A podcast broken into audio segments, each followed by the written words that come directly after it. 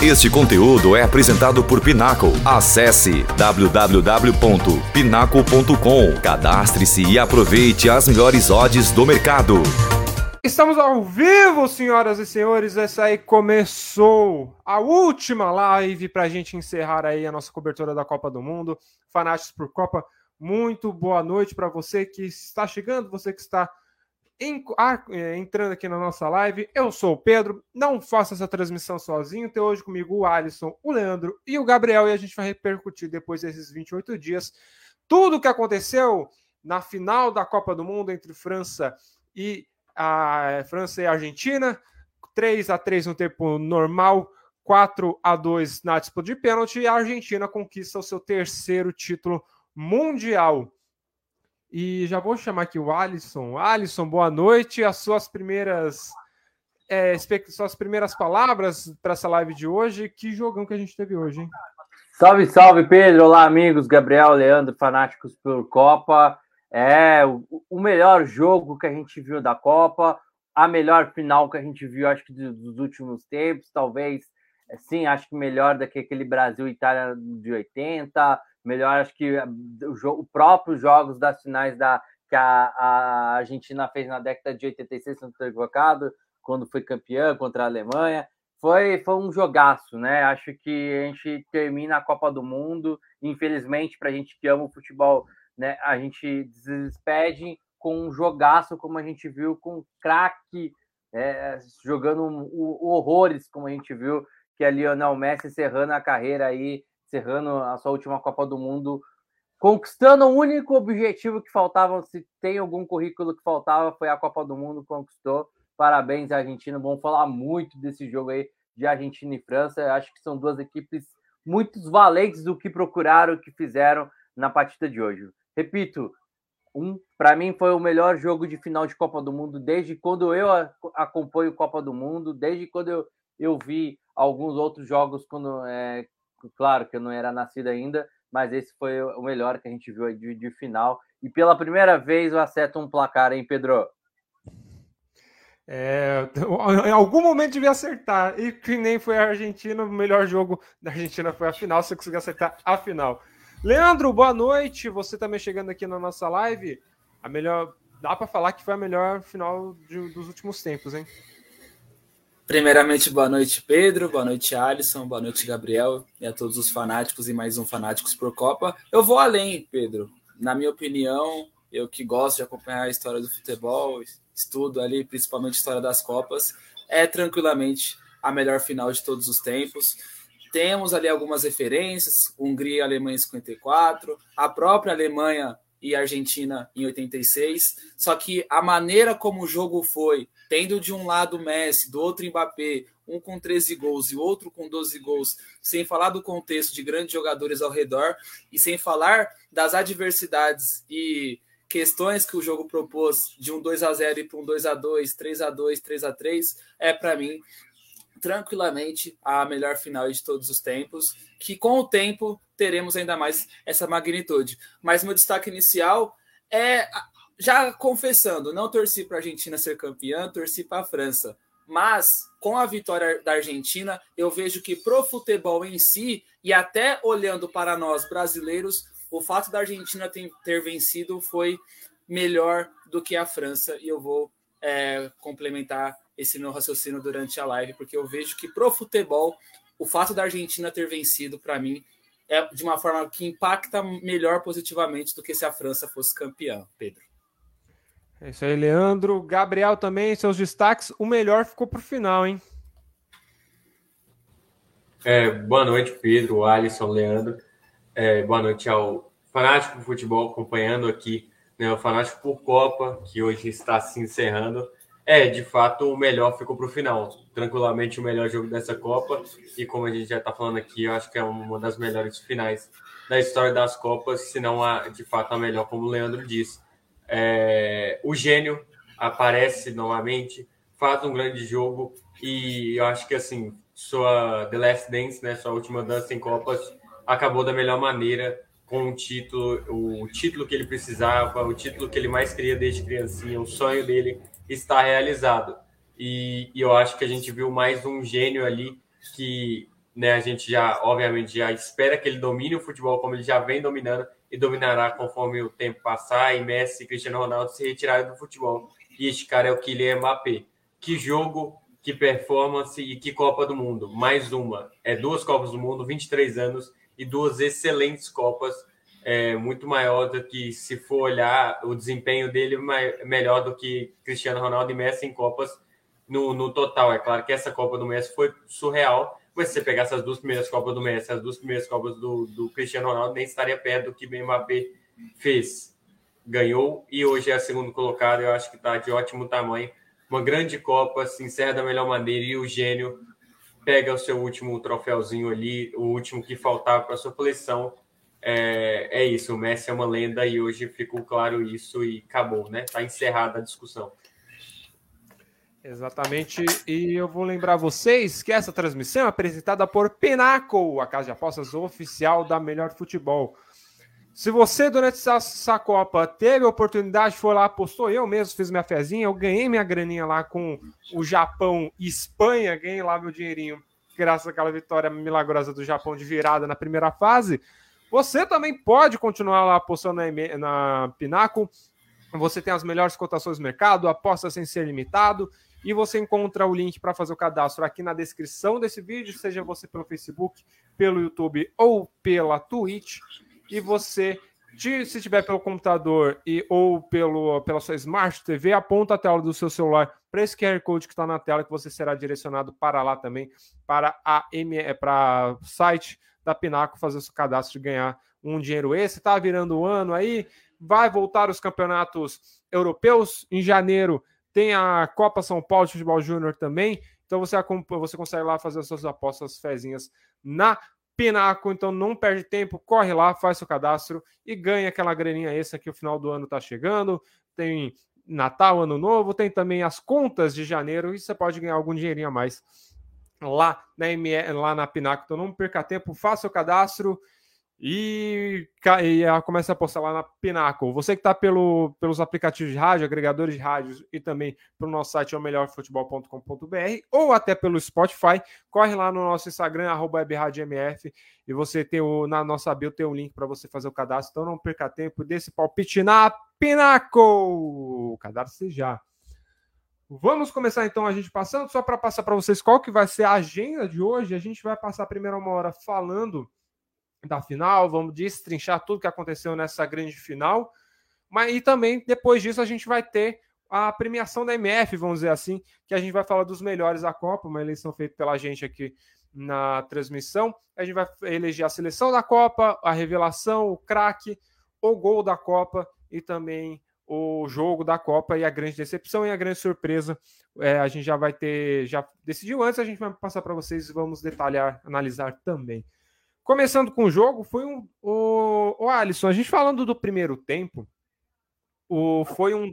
O jogo acabou o primeiro tempo, um 2 a 0 para a Argentina, e todo mundo pensava, acabou, porque simplesmente a Argentina consegue destruir no primeiro tempo. Faz há muito tempo que eu não. Eu, eu tava tentando puxar nessas últimas Copas, a gente não teve um placar sendo elástico assim no primeiro tempo.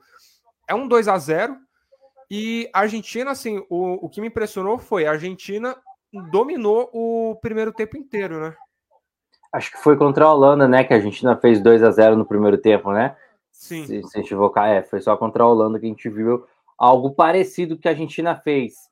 É, um primeiro tempo que a Argentina mandou. Na verdade, na minha opinião, a Argentina mandou no jogo inteiro em, em si inteiro, né? Claro que no segundo tempo, foi um determinados momentos, foi um segundo tempo à parte, porque a gente viu o Mbappé crescendo e mostrando, eh, chamando a responsabilidade para o time. Mas de fato, é o primeiro tempo, aquilo que a gente acho que o primeiro tempo bate muito o que a França sofreu com a Inglaterra, né? É, a França sofrendo muito com, com, com a intensidade do adversário, né? Tentando com muita dificuldade para se recompor. E a Argentina soube muito bem implantar esse futebol muito ofensivo de muita intensidade, né? Você tendo o Enzo Fernandes um pouco mais centralizado, com o McAllister do outro, o, o Depô hoje aparecendo é, é, muito bem. Aí você tem os pontas, né? Hoje o Messi, que determinadas estava pela ponta, mas vinha como falso falso meio um pouco mais para frente para avançar. O Di Maria acabou com o jogo hoje no primeiro tempo. Eu gostei muito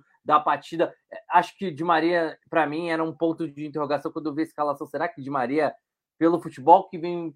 Claro que ele é muito importante, né, amigos? Mas será que poderia ser o titular dessa final pelo que pouca pouco e, e ele não tá, ele, ele, Copa, né? E ele não estava no seu no 100%, né? Mas acho que por ser final de Copa, quiseram colocar ele justamente para dar um ânimo, mas é, é alguém que sofreu durante a Copa inteira com lesão, com a lesão, né?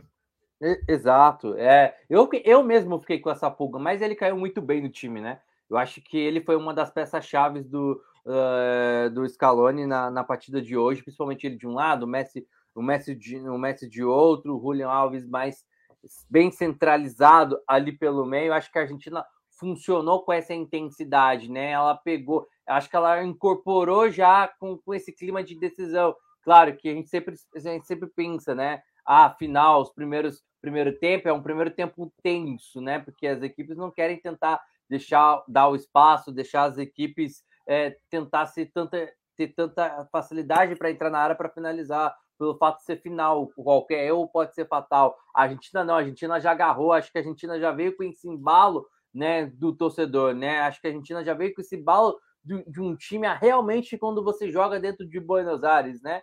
É, o torcedor cantando, incentivando, fazendo aquela loucura como eles fizeram. Então eles abraçaram essa ideia e já quiseram já vir com tudo. Eu vi uma França é, muita nesse, principalmente no primeiro tempo, muito de, com muita dificuldade na recomposição. Eu vi parecido, eu acho que contra a Inglaterra, ainda a qualidade da a Argentina tem, se a gente for olhar, tem mais qualidade do que a Inglaterra, né? E a, e a, e a França sofreu muito com a Argentina. Acho que a, a, Inglaterra dominou o jogo, na minha opinião, sim, mas acho que nesse jogo a, a França não conseguiu ter os espaços. Eu acho que o setor é, tanto com o Talhafrigo, o Molina ali, ajudaram muito na marcação. Então a gente viu pouca, poucas vezes a França querer fazer algo por ali. É, o, o Leandro, foi, foi assim, impressionante quanto que a, a Argentina engoliu a França né, no, no primeiro tempo. Simplesmente não, não, a França não conseguia jogar, né? Até que o, o Deschamps fez duas alterações que para mim foram bem estranhas, mas ele tirou o Giroud logo no primeiro tempo, no finalzinho do primeiro tempo ele tira o Giroud e coloca o, o eu esqueci quem exatamente ele colocou, mas ele muda a formação para centralizar o Mbappé ali e deixar dois pontos, ele coloca o Thuram e ele tenta acelerar um pouco mais o jogo, mas foi bem estranho essas alterações e como que a, gente, a França se comportou no, no jogo, né, no primeiro tempo. Exatamente. É, essa final, ela, ela retrata que tenhamos que, que quebrar alguns paradigmas. E um dos paradigmas que, na minha opinião, essa, cobra, essa Copa ela não vai acabar, mas ela vai deixar é, esse debate, essa discussão mais interessante nos anos posteriores, é a questão daquela velha frase: em time que está ganhando, não se mexe se mexe sim, a partir do momento que você tem ideias para isso. Novamente, Scaloni muda a, a escalação da, da Argentina, que é diferente de, da Austrália e da Argentina, que foi diferente de é, Argentina e Holanda, e que foi diferente de Argentina e Croácia, e todas elas uma diferente da outra, sem falar também de fase de grupos. Então, por conta disso, a entrada do Di Maria eu achei bem interessante, só que eu imaginava que o Di Maria entraria para jogar junto com o Theo, fazer ali uma dobradinha com o Molina, aproveitando os espaços que o Theo sempre é, concede, e a Inglaterra aproveitou muito bem, inclusive, e foi através disso que a Inglaterra construiu grandes oportunidades em cima do Theo. Mas o que, que o Scaloni faz? O Scaloni coloca o, o Di Maria no lado esquerdo, porque havia ali um outro problema, que é a recomposição do Dembélé. Por mais que o Mbappé também não faça a recomposição da, da melhor maneira possível, se tem um lado que a recomposição fica a quem é o lado esquerdo, que é o lado do Dembélé. E foi um lado onde um jogador em si teve muito espaço e ele ajudou muito e pouco se falou nele até depois do jogo, que é o McAllister. A liberdade que o McAllister teve hoje foi um absurdo no primeiro tempo.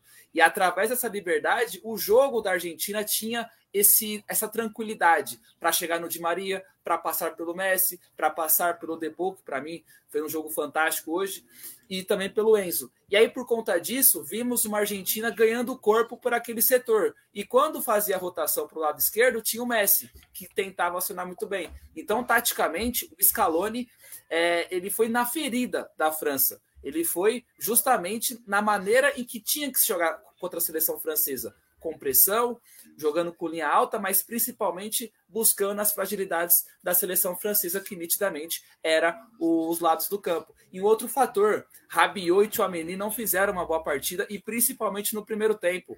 Eles não conseguiam desarmar, eles não conseguiam fazer nenhum tipo de interceptação. E, e, e o time da Argentina se conheceu nessa Copa do Mundo por um time que trocava muitos passes por dentro para tentar acionar opções pelo lado. E foi assim que a Argentina foi construindo o seu jogo, até o momento que o Dembélé faz um dos pênaltis mais infantis aí da, da, da, história das Copas e acaba ajudando com que o Messi abre o placar. E aí, consequentemente, a Argentina ganhou mais corpo, a própria França acabou tendo problemas e aí saiu 2 a 0 no contra-ataque absurdo que o Di Maria resolve.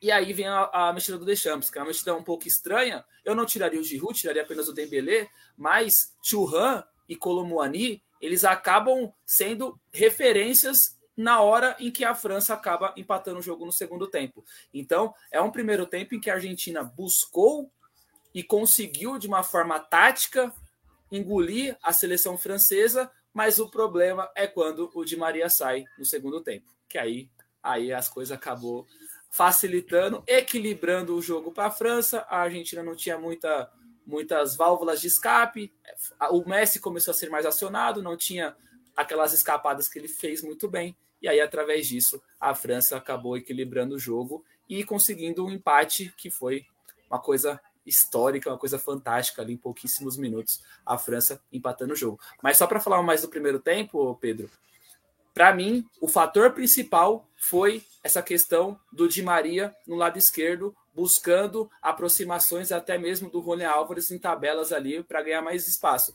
mas também destacar o Depou, que fez um jogo individual em alguns momentos no Mbappé e fez uma marcação também é, interessante no Theo Hernandes, que é um jogador que sai bastante, que busca bastante, e o Theo Hernandes não existiu hoje ofensivamente, apesar dele ter conseguido ali uma falta ou outra próximo da área, mas não conseguiu finalização, não conseguiu cruzamentos, enfim, não teve espaço, e, e muito por conta do jogo do Depou, que conseguiu neutralizar até um certo momento o Mbappé e também ajudando na marcação do queridíssimo Theo Hernandes, que hoje, para mim, junto do Dembélé, foi um dos piores jogadores em campo na final.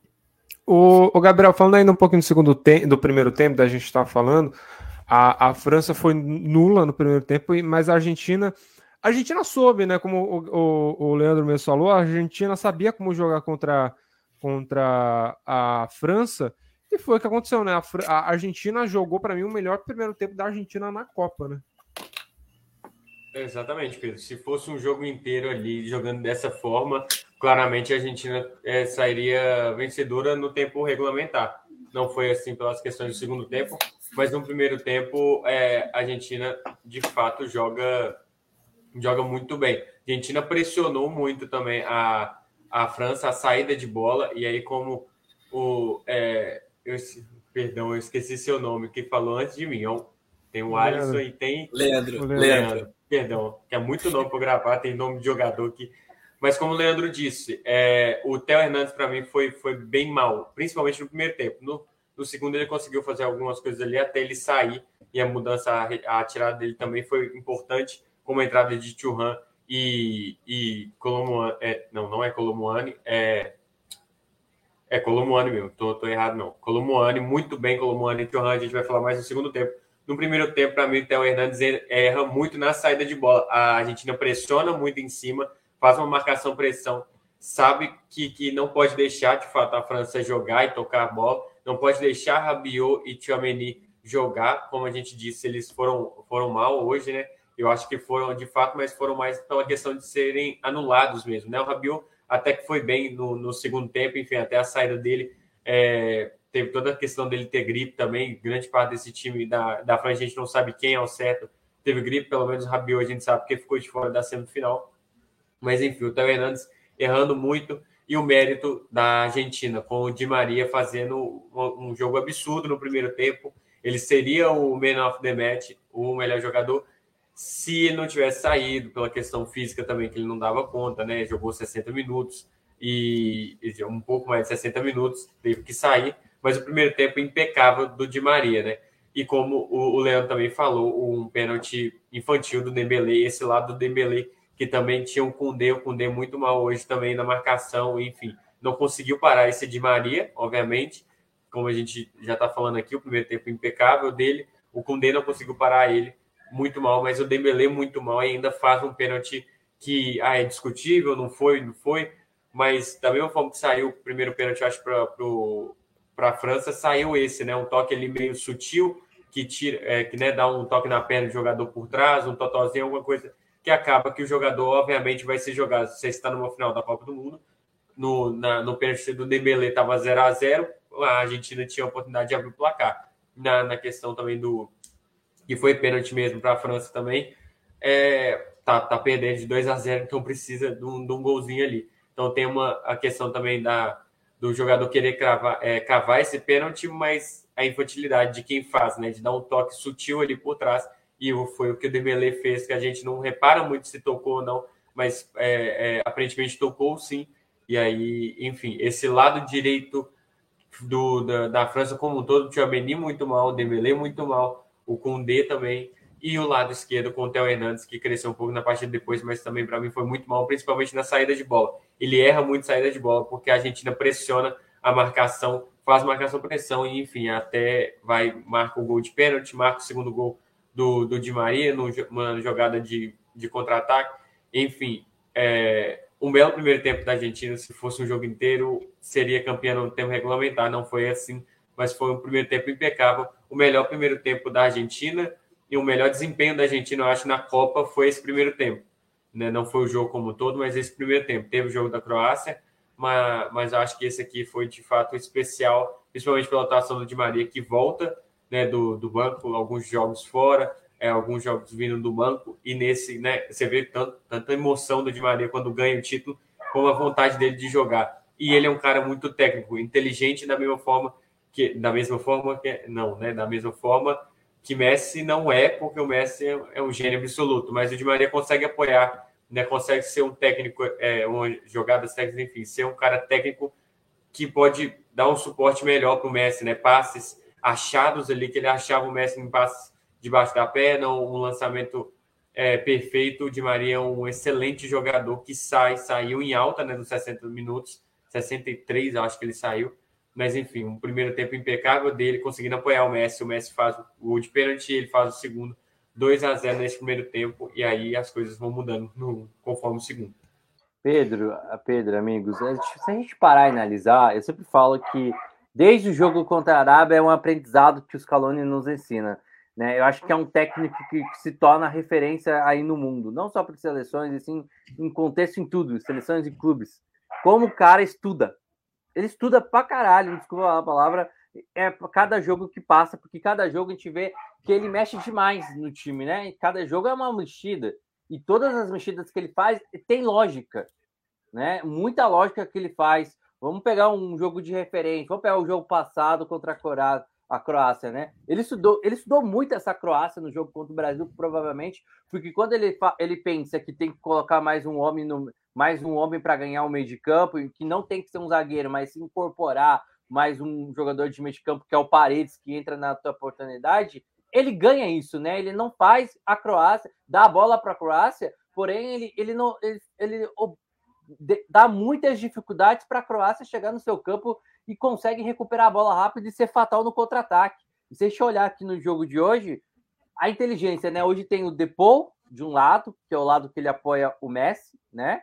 E você tem o McAllister do outro lado que apoia o Di Maria. Então você tem dois dois valores tecnicamente que vão marcar muito bem e conseguiram colar tanto na cola do Mbappé e tanto na, na cola, principalmente do Bendelé do outro lado, e, e tendo talvez o Enzo Fernandes ali é, ser, tentando marcar o Klinsmann, se eu estou equivocado, mas você, ao mesmo tempo, quando você não tem a bola, e foi assim no primeiro tempo, você deu a liberdade tanto para o Di Maria, que fez um partidaço, e tanto para o Messi também pro outro lado. Então, acho que o Scaloni, para mim, é, é, acho que ele é o grande gênio desse primeiro tempo. Acho que o, o, cara ele sabe muito bem estudar o adversário, ele sabe muito bem as peças que mexer. Quando, se você olha assim, nossa, mas ele não encaixou, não, não definiu um time na Copa do Mundo.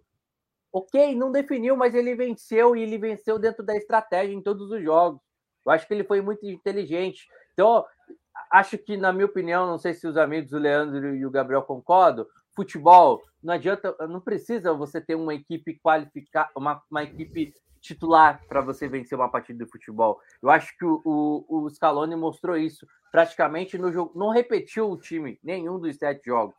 Se a gente olhar a escalação de início, ele não repetiu, porque cada jogo ele entendeu que seria de uma forma totalmente de uma, de uma forma. Cada jogo ele estudou um adversário e foi tentando encaixar peças como que eu vou parar aquele jogador, como que eu vou parar a intensidade do outro time, como que eu vou conseguir marcar o adversário. Eu acho que o Scaloni nos mostra que não precisa você ter um, você não precisa ter um, um, um time é, que jogue todos os jogos, repetir, insistir com a, com, com a mesma formação para depois para você tentar algo no segundo tempo. Acho que ele nos ensina que você precisa realmente o, treinador ele faz parte, ele é a cabeça de fato do time e você e se você sabe ler e você sabe muito bem pensar, estudar muito bem o adversário, faz como o Scaloni fez aí nessa Copa do Mundo. Eu acho que ele foi muito importantíssimo. Como eu falei, eu para mim, para mim, tá? Eu, eu, fiquei muito surpreso com o Di Maria, porque acho que o rendimento do Di Maria não seria o, o cara para a final, mas o cara encaixou muito bem no, no desenho do, do time. Então, para mim, acho que acho que não só de Maria, Messi, o, o que o time fez. Assim, acho que para mim vale, vale uma salva de palma pro, pro Scaloni, porque acho que o que ele mexeu, o que ele pensou para encarar essa França, parar e bater de um lado, ah, vamos, vamos botar aqui o Depou, né? Para colar, né? O, junto com o Enzo Fernandes, talvez, para que os dois jogadores se encaixem. Do outro lado, a gente tem um, tem um jogador que tem muita qualidade com velocidade pela ponta, que é o, o Dendele que para mim não fez nada, foi o, concordo com você, foi o pior. Na verdade, o lado inteiro em si da, da França não funcionou, né? Acho que tanto o quanto o Koundé também, cara. O Dembele foi impressionante, ele jogou 30 minutos, ele foi o pior em campo. Acho que dá para afirmar isso. Exatamente. Acho que acho que uma das piores partidas que, que, eu, que eu vi desse jogador, né? É, não é possível num jogo de final, mas a gente não, a gente não pode estar aqui me falar que ele, que ele não fez a pior partida, mas acho que a estratégia da Argentina, a estratégia do, do Scaloni de botar o McAllister, que para mim, como o Leandro falou, é um absurdo. Não dá para deixar um jogador com tanta, com tanta facilidade, com tanto espaço como o McAllister no, teve hoje no jogo, hein, Pedro? Não, o McAllister para mim, é, o McAllister para mim foi um dos destaques da Copa. O jogador apareceu tão bem merecia, quem sabe, se tivesse, é, tem a escalação da FIFA, ele entrar ali. Diga lá, Gabriel. É, é, é concordo com essa questão do McAllister. Acho que uma das mudanças principais do Scaloni para o time titular que ele criou, algumas peças essenciais, o McAllister entrou, né, o Paredes foi para o banco, o McAllister entra, é, enfim, tem o Julian Álvares. A questão também que, que o Scaloni foi tão bem, e para mim a gente vai daqui a pouco eleger, enfim, a, a seleção da Copa e tudo mais, mas voto no Scaloni. Eu acho que o Regrag fez um excelente trabalho no Marrocos, mas o Scaloni na Argentina ele soube ganhar na Copa, com tudo que, que o, o Alisson disse. É, é absurdo quanto que ele mudou ao certo e quanto que ele colocou os jogadores ao certo para anular Mbappé e Griezmann, principalmente o Griezmann. Óbvio, o Mbappé né, é, é o jogador que, que mostrou para a gente que, que, quem ele é no segundo tempo, né, com o seu hat-trick. Eu acho que não pode deixar ele sozinho mas um cara que não poderia deixar sozinho e que, enfim, é depois da mudança, que é, que é a saída dele, que é o Griezmann. O Griezmann você não pode deixar sozinho. Depois da saída dele, o jogo muda, porque aí quem entra no lugar dele também não é, não, não mostra o mesmo nível que ele, então aí muda um pouco da, da formação da tática também a Argentina. Mas a, o, o Griezmann, essencial, uma excelente Copa, fez mais uma grande Copa, como fez em 2018. É, é um jogador que com a bola nos pés, ele pensa muito bem o jogo. Se o Messi está lá no lado da Argentina para fazer isso, é, né, enfim, o meio-campo todo do, da, da, Argentina faz muito bem isso, mas o Messi em especial, do lado de lá tem um Griezmann para pensar esse jogo, colocar a bola nos lugares certos. E hoje ele foi anulado no primeiro tempo, ele foi anulado até ele sair. Ele não conseguiu, para mim, hoje o Griezmann não conseguiu jogar. E aí, na saída dele, muda um pouco a forma tática que a França joga e a Argentina também né, não tem esse cara para marcar. E aí, enfim, aí se perde um pouco também, mas o Griezmann foi anulado da mesma forma que o Mbappé.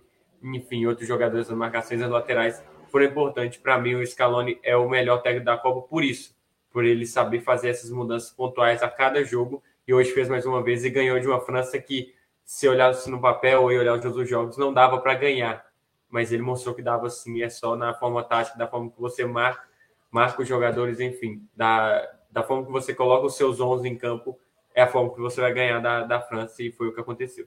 Hum.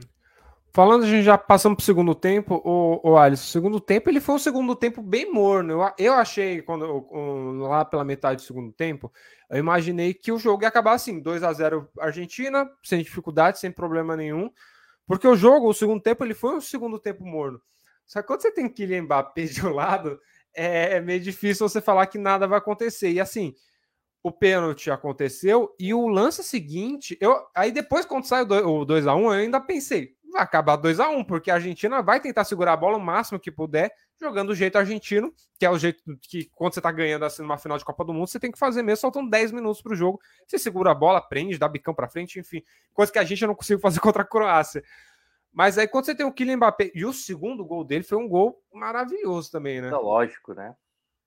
É, eu acho que esse jogo, acho que é um dos grandes problemas que o Scaloni vai ter que corrigir para os próximos tempos aí, para os próximos jogos da, da Argentina. A Argentina cai muito de produção, ela se relaxa demais quando ela tem um resultado é, já construído, né? Foi assim contra a Holanda, foi assim, vamos, vamos pegar contra a Austrália, a Austrália vendeu o jogo duro para a Argentina, né? É, acho que o jogo, o jogo, no México da Polônia foi totalmente um, diferente a, a, forma como jogou. O jogo, vamos vamos colocar o jogo da Arábia quando não, na minha opinião, o jogo da Arábia lá ela não ela, ela desrespeitou a seleção árabe, então ela não quis jogar a bola, tomou prejuízo e depois teve que correr atrás do, do, do placar, mas do placar. Então, acho que o jogo da Argentina com esse jogo aí repete muito o que foi contra a Holanda. Ah, você tem a construção já do resultado, então é, ela se relaxa. Ela quer tentar construir, ela quer tentar controlar de uma forma que não é a não sei, eu não sei. Eu, e pelo menos eu, pelo menos eu vejo dessa forma. A Argentina não tem cara de, de controladora de, de, de, de jogo. Ela não consegue fazer isso. Ela não tem qualidade para controlar jogo. Então, e com, e com essa decadência, ela, ela, ela acaba chamando o adversário para vir para vir. O adversário ela pode, pode ser totalmente desorganizado, mas o adversário consegue pressionar determinados momentos, é, tanto pelas pontas ou jogadas pelo, pelo meio, consegue, consegue chegar até o, a, a o sistema defensivo da Argentina. E foi assim no jogo, de fato, acho que o segundo tempo caiu um pouco de produção, foi um jogo um pouquinho mais sonolento, mas dentro dessa, desse jogo sonolento, é um, foi, um, foi o estilo de jogo que a Argentina acabou empleando. E, e repito, para mim, a Argentina não sabe fazer um jogo controlador. Não sabe, não é. Não é esse time não tem essa cara de controlar. Ah, vamos reduzir a intensidade, vamos reduzir a posse de bola, porque a França teve de fato mais posse de bola no segundo tempo, e, e vamos tentar controlar aqui é, não tão próximo da nossa área, mas vamos tentar controlar que o adversário não consegue chegar. Mas é totalmente ao contrário. O adversário não pode ter tanta qualidade, mas consegue ter um volume alto e aos poucos a Argentina vai sofrendo determinadas vezes, dependendo do adversário, essa pressão que o adversário vai, vai colocando, vai sofrendo demais com, com esse tipo de jogo e acaba se desmoronando, é, descontrolando na partida. E isso vem, porque eu sempre falo, a Argentina ela tem um fator muito fundamental nessa Copa do Mundo, é o torcedor. Então, o torcedor, ele, ele, se o torcedor ele cai de produção, como caiu após o primeiro gol da, da França, a Argentina cai, cai junto. E foi assim. Repito, essa Copa é a Copa. A Argentina joga com o torcedor. É incrível, é incrível isso. É o, eu sempre falo que a, o torcedor faz a Argentina jogar, jogar bola. O torcedor faz a Argentina ter raça na partida, né? É incrível. O time toma o primeiro, o primeiro gol, né? Ali da França, o time cai de, novamente de produção, como foi igualzinho contra a seleção holandesa. O time caiu, né? Há um clima, né? Um clima dentro do estádio, um clima de tensão. Você vê para pro, os torcedores e, e, a França aproveita, aproveita disso. Acho que, né? Seus amigos concordam. Torcedor, fator torcedor, praticamente quase 90% do estádio na Argentina. Acho que também foi, foi fundamental também para a questão do título, porque querendo ou não, o torcedor ele, ele incentiva, faz parte. Acho que é um aspecto à parte que faz a diferença é, na partida. E com isso, é, na, na minha opinião, esse, o segundo tempo, com a decadência da Argentina, é, junto com o estádio que parece que ficou meio quietinho depois que tomou o primeiro gol, a França conseguiu aproveitar esses momentos. Aí você tem o Mbappé, né? O Gabriel falou tudo no início desse jogador. Esse jogador é, é, é, fantástico, né? Com 23 anos, duas Copas do Mundo, duas finais, uma, uma delas foi campeão, é, é fez três gols numa final. Tem, tem, tem o quê? Com 23 anos, tem possibilidade de jogar mais o quê? Quatro Copas do Mundo, colocar aí mais quatro Copas do Mundo se ele estiver com se ele estiver muito bem. Vai ser o melhor jogador do mundo em breve. Isso se não for na, na próxima temporada, porque nessa aí agora no, no final do ano é o Messi. O Messi já levou, né? O que o cara fez aí na, na Copa do Mundo, para mim já levou a bola de ouro aí, né? É, e o que ele fez no jogo de hoje mostra que é, você tem que ter um time coletivo. O futebol ele mostra muitas coisas, né? A gente sempre aprende. E o, quando você tem um craque, e o craque é importante, mostra o que foi a França no segundo tempo, né? É uma França com muita raça. Foi construir, foi buscar o resultado da forma como jogou, e principalmente como o Mbappé. E a gente sabe o que é o mais, o mais legal? É você ver que o, que o cara quer, né? Que o cara ele, ele quer quer levar, quer buscar esse algo, como foi o Mbappé chamando toda a responsabilidade, chamou toda a responsabilidade nesse segundo tempo. Ele trouxe o time para ele, né? E se a gente for olhar, uh, né, o Deschamps ele praticamente muda o, o, o, o meio, de, o ataque inteiro. Klinsmann, Giroud, Dendele na partida e só fica o Klinsmann. E aí você vai colocar lá Aí eu vou passar a bola para os amigos falar. Vai colocar os outros jogadores do banco de reservas aqui que tem muita tem qualidade, mas que tecnicamente, para mim, Klinsmann, Giroud, eu não tiraria o Giroud na partida, né? E ben, Bendelé, por mais que estava mal e tinha que ter tirado mesmo, não tem tanta qualidade de seus jogadores. Então, com isso, para mim, o Mbappé é, chama muita responsabilidade. Para mim, se tem um nome que foi o melhor jogador da partida, da partida principalmente foi, foi o Mbappé, porque que ele jogou, o que ele vestiu essa camiseta da França e o que, o, o que ele chamou a responsabilidade, tá de brincadeira, né? Acho que não tem muito mais o que falar do, do Mbappé, né? Acho que esse, esse, cara ele vai provar ainda muita coisa ainda para o futebol, o que ele vem mostrando nessa Copa, o que ele mostrou nessa Copa do Mundo. Olha, meus amigos, é, é, é um jogador que vai incomodar. Talvez, não sei quem, não sei quem que, que a gente pode colocar, né? É o futuro Messi aí, né? Após era Messi Cristiano Ronaldo. Não sei quem que vai ser o segundo para ser o, o, o, competitivo aí, mas acho que nessa era aí, que é, acho que Mbappé tem tudo para ser um futuro Messi aí, acho que é, nos últimos tempos aí. É, talvez se o Hendrick estourar como as pessoas esperam que ele estoure, pode ser que seja ele ali. Ah, mas ele tá novo, né, Pedro? É, mas ali para competir, ainda para bater. É. O, só uma questão pro que o, o Mbappé fez três gols numa final de Copa do Mundo. A única vez que isso já acontecido até então tinha sido na final de 1966, Inglaterra e, e Alemanha Ocidental, que o George Hurst fez três gols naquela final e que acabou dando título para a Inglaterra, o único título inglês até agora de Copa do Mundo. O Leandro, falando agora, de, a gente passando já para a parte da questão da.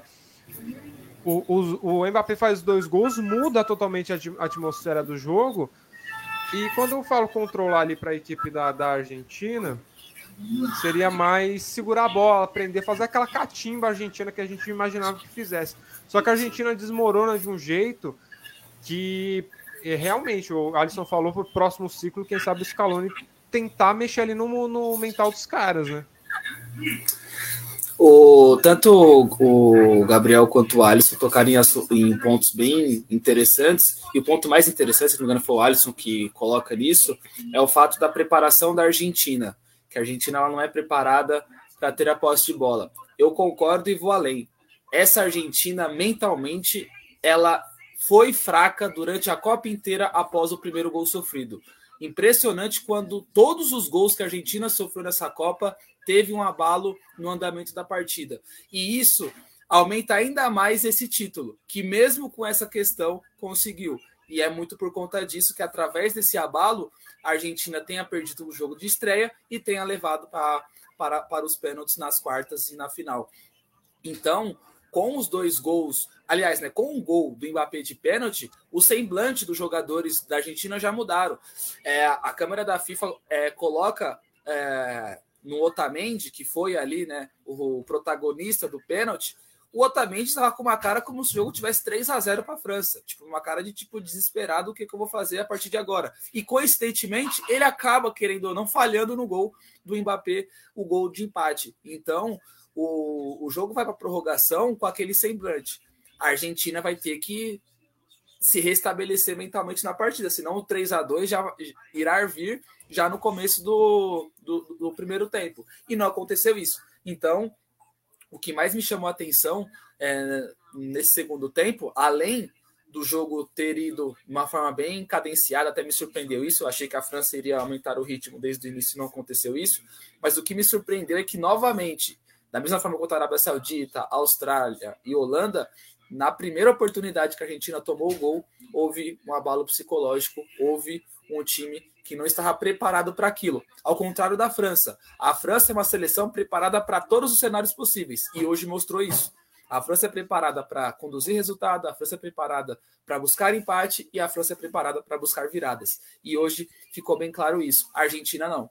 E só que tem um fato: o fator psicológico da Argentina cresceu muito depois da Copa América de 2021 e isso também acaba resultando nos pênaltis, que iremos falar também posteriormente. Então, é uma Argentina que ela oscila mentalmente, ela tem esses problemas, mas ela consegue se restabelecer também de uma forma até interessante na prorrogação.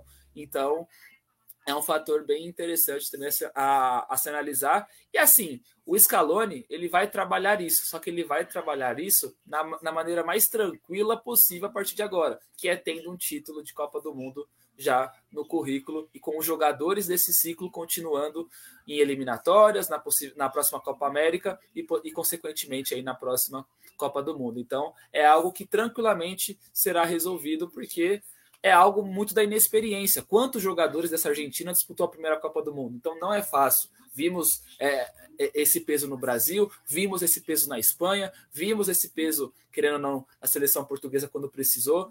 Jogadores, quando que estão na sua primeira Copa, quando chegam nessa fase de mata-mata, tendem a ter problemas, tendem a ter esses lapsos mentais. E aí cabe aos experientes tomarem rédea, como aconteceu com o Messi, como aconteceu também do outro lado com o Mbappé, que apesar de ser jovem, já é um cara experiente, absurdo, parece que tem 30 anos, só tem 23. Então, a minha reflexão sobre o segundo tempo, Pedro, foi essa questão mental da Argentina, que novamente foi colocada em xeque e novamente trouxe mais resultado para o adversário do que propriamente em seu benefício. Pedro, só para passar a bola antes para o Gabriel, o, o Leandro falou duas coisas que eu acho importante. Primeiro, a, acho que esse jogo de controlador, como a gente viu, e para mim, de fato, não faz sentido a Argentina fazer esse tipo de jogo é o jogo da, da, da França. É a França que sabe fazer desse jeito. É a França que, que sabe, né? Incrível como a seleção francesa, é, é, ela, não, ela não gosta de ficar muito com a bola, porque ela é fatal no, no que ela faz, nas poucas oportunidades que ela tem, ela é fatal. Então, esse tipo de jogo que a Argentina tentou ampliar, na, tentou fazer na segunda etapa, acaba sendo mais o perfil da seleção francesa, da seleção francesa daí. E um detalhe que acho que o que, o que faz a Argentina incorporar, jogar dessa forma, quando ele, o Leandro lembra da Copa América, eu acho que vai muito do perfil do torcedor. Eu acho que o torcedor ajuda essa campanha, está a, veio junto com a seleção da Argentina. Eu acho que eu nunca vi uma seleção que um, com, uma, com, com o seu torcedor que apoia tanto. Eu vou voltar e vou repetir, vou ser chato, porque eu sempre sou chato em todas as lives que eu falo quando a gente fala da Argentina e falo: a Copa América, boa parte dos torcedores que vieram aqui são torcedores fanáticos, são aqueles torcedores de torcidas organizadas fanáticos lá da Argentina, né? E o torcedor empurrou, né? Por mais que a Copa América não teve, não teve torcida, né? Mas vamos, é, mas, mas isso é um fator. Eu vou voltar e falar, no Catar é diferente o torcedor argentino, é muito diferente.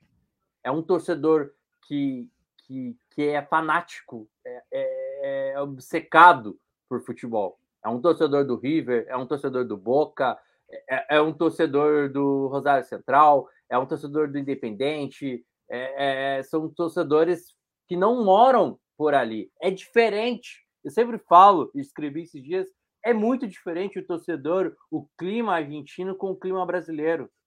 E isso é fundamental, sim, para a construção de um time que, que quer buscar algo, né? Ainda mais quando. Vamos, eu acho que eu vou muito mais longe, eu posso estar errado, mas acho que tem tudo um contexto, né? A Argentina tá, ficou quantos anos? 30, 32 ou 30, se não estou equivocado, 32, né? Sem título, Isso, né? Eu vou fazer 30, a 36, 36. 36, né? Sem título de Copa do Mundo. Ganhou recentemente a Copa América do Brasil, aquela Copa América que nem era para ter acontecido, né? É... Cara, daí você para e analisa. São um monte de tempo. A Argentina sempre batendo na trave, né? Como foi 2014, né? Em 2018, por mais que entrou em, tranco, em trancos e barrancos, sempre falo essa palavra, mas jogou muito bem com, a própria com a própria França nas oitavas de finais. O melhor jogo da Copa do Mundo para mim, de 2018, foi França e Argentina, aquele 4 a 3 Mas eu acho que tem um fator ficar tanto tempo sem, e eu acho que quando você tem uma lenda no, no, seu país e você quer uma, é, seguir algo eu acho que o Maradona fez muito efeito, né, após a morte do Maradona nessa, nessa seleção.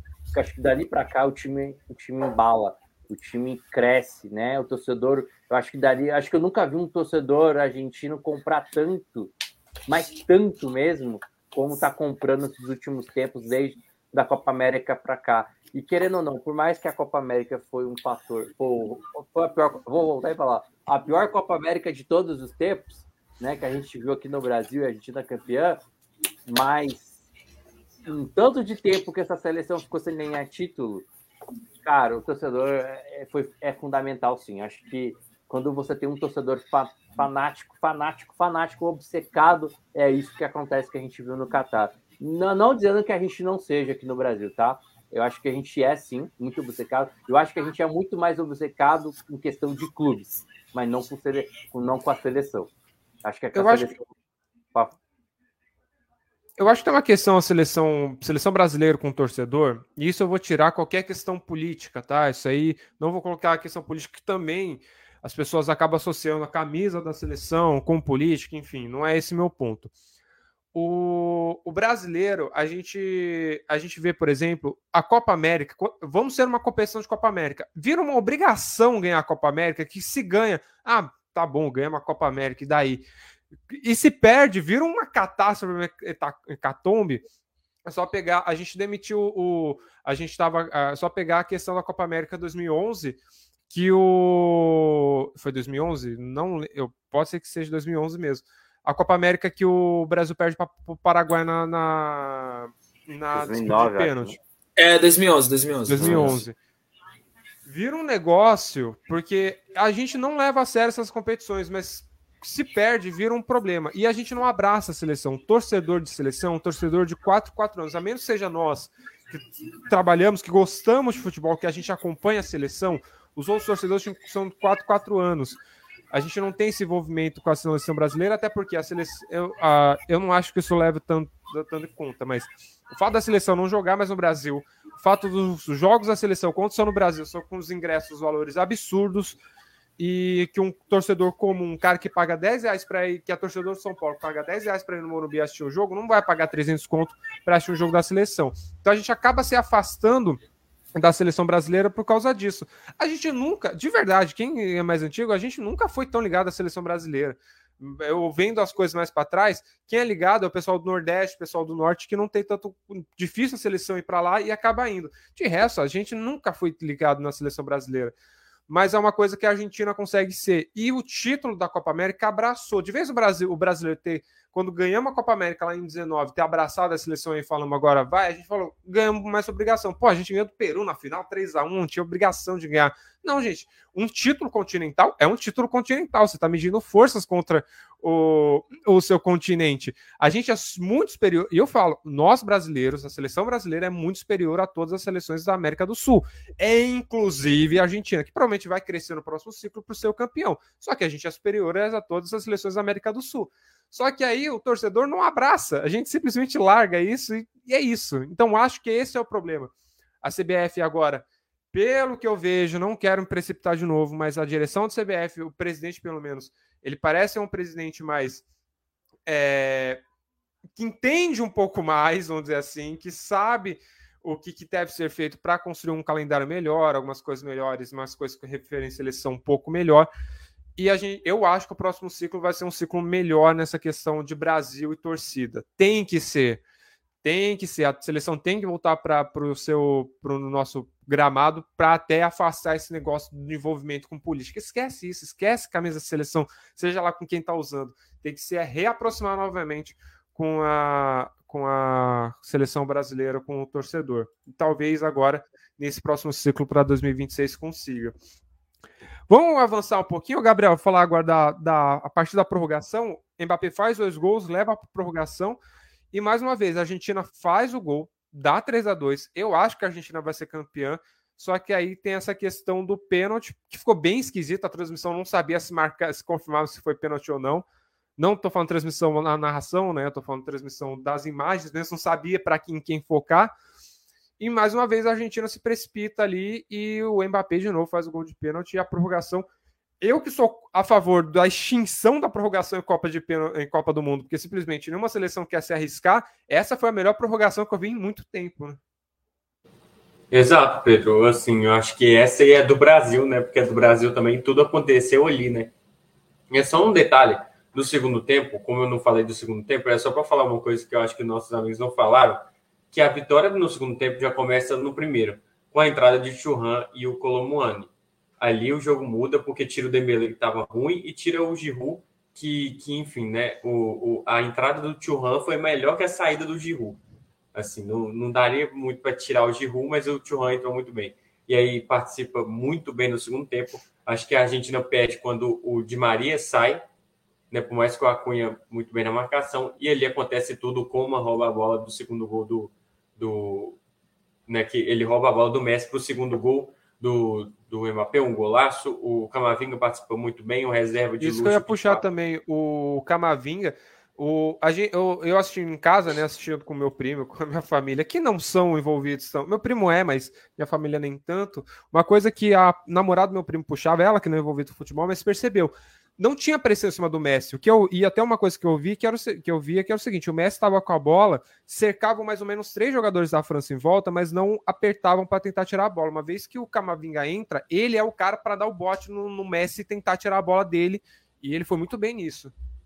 Exato, nesse segundo tempo a pegada em cima do Messi resolveu, né? Resolveu com o Camavinga subindo nele e o Coma roubando a bola dele para o segundo gol, né? Então, assim, o Camavinga é um reserva de luxo e de fato hoje se mostrou mais uma vez um reserva de luxo, entrou muito bem no lugar de alguém que também não estava bem, que é o Theo, o Theo Hernandes, como a gente já tinha dito.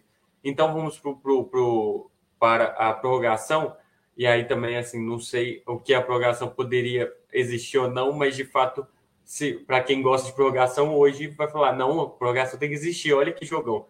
Que foi, o Brasil foi também muito, uma prorrogação muito boa, porque aconteceu tudo em dois tempos, mas enfim, ainda muito é, abaixo do que esse nível de hoje. Acho que o jogo estava muito bom de 2 a 2 e chega para prorrogação e fica melhor ainda e leva para um pênalti que ficou melhor ainda. E aí, assim, fechou com chave de ouro de fato a Copa. É muito importante as entradas de, do, do Montiel, que entra e, enfim, né, para o gol do, do Mbappé. É, aquele gol ali do Messi que também tanto o gol, a, a, transmissão, tanto de um quanto de outro no segundo tempo, é, na, na, prorrogação, tanto no gol do, do Messi, como não sabia se tinha sido gol de fato, tipo assim, narrou o gol, mas parecia o, que. O lance do, do gol do Messi, na verdade, não sabia o que, o que, que marcava, né? Porque foi gol, só que ao mesmo tempo teve um impedimento. a, a transmissão realmente, a, a gerador de imagem ficou muito perdida nesse, nesse na do pênalti, nos dois lances. Exato, porque é igual, filmou o árbitro. Aí o reloginho do árbitro apitou gol, gol, gol. E ali eu acho que foi o objetivo de mostrar aquilo, para falar, a bola entrou. Só que aí a bola entrou, mas não mostraram que, que, o, que o Bandeirinha tinha levantado a, a, a, a bandeirinha e falado que era, é, que era impedimento. E aí depois, quando mostrou a é, a, o replay do gol, aí viu também que não estava. E aí depois, de novo, mostra que deu o gol. Aí eles comemoram duas vezes o gol, né? Quando dá, de fato, o gol é, é confirmado pelo VAR. E aí vai, então, a, a, como o Alisson já disse muito bem, a, a, gente não sabe segurar o jogo.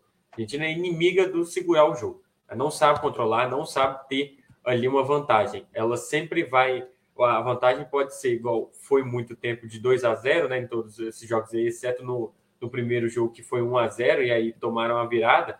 Você vê que tomar dois gols é comum para a Argentina e não segurar o jogo também é comum.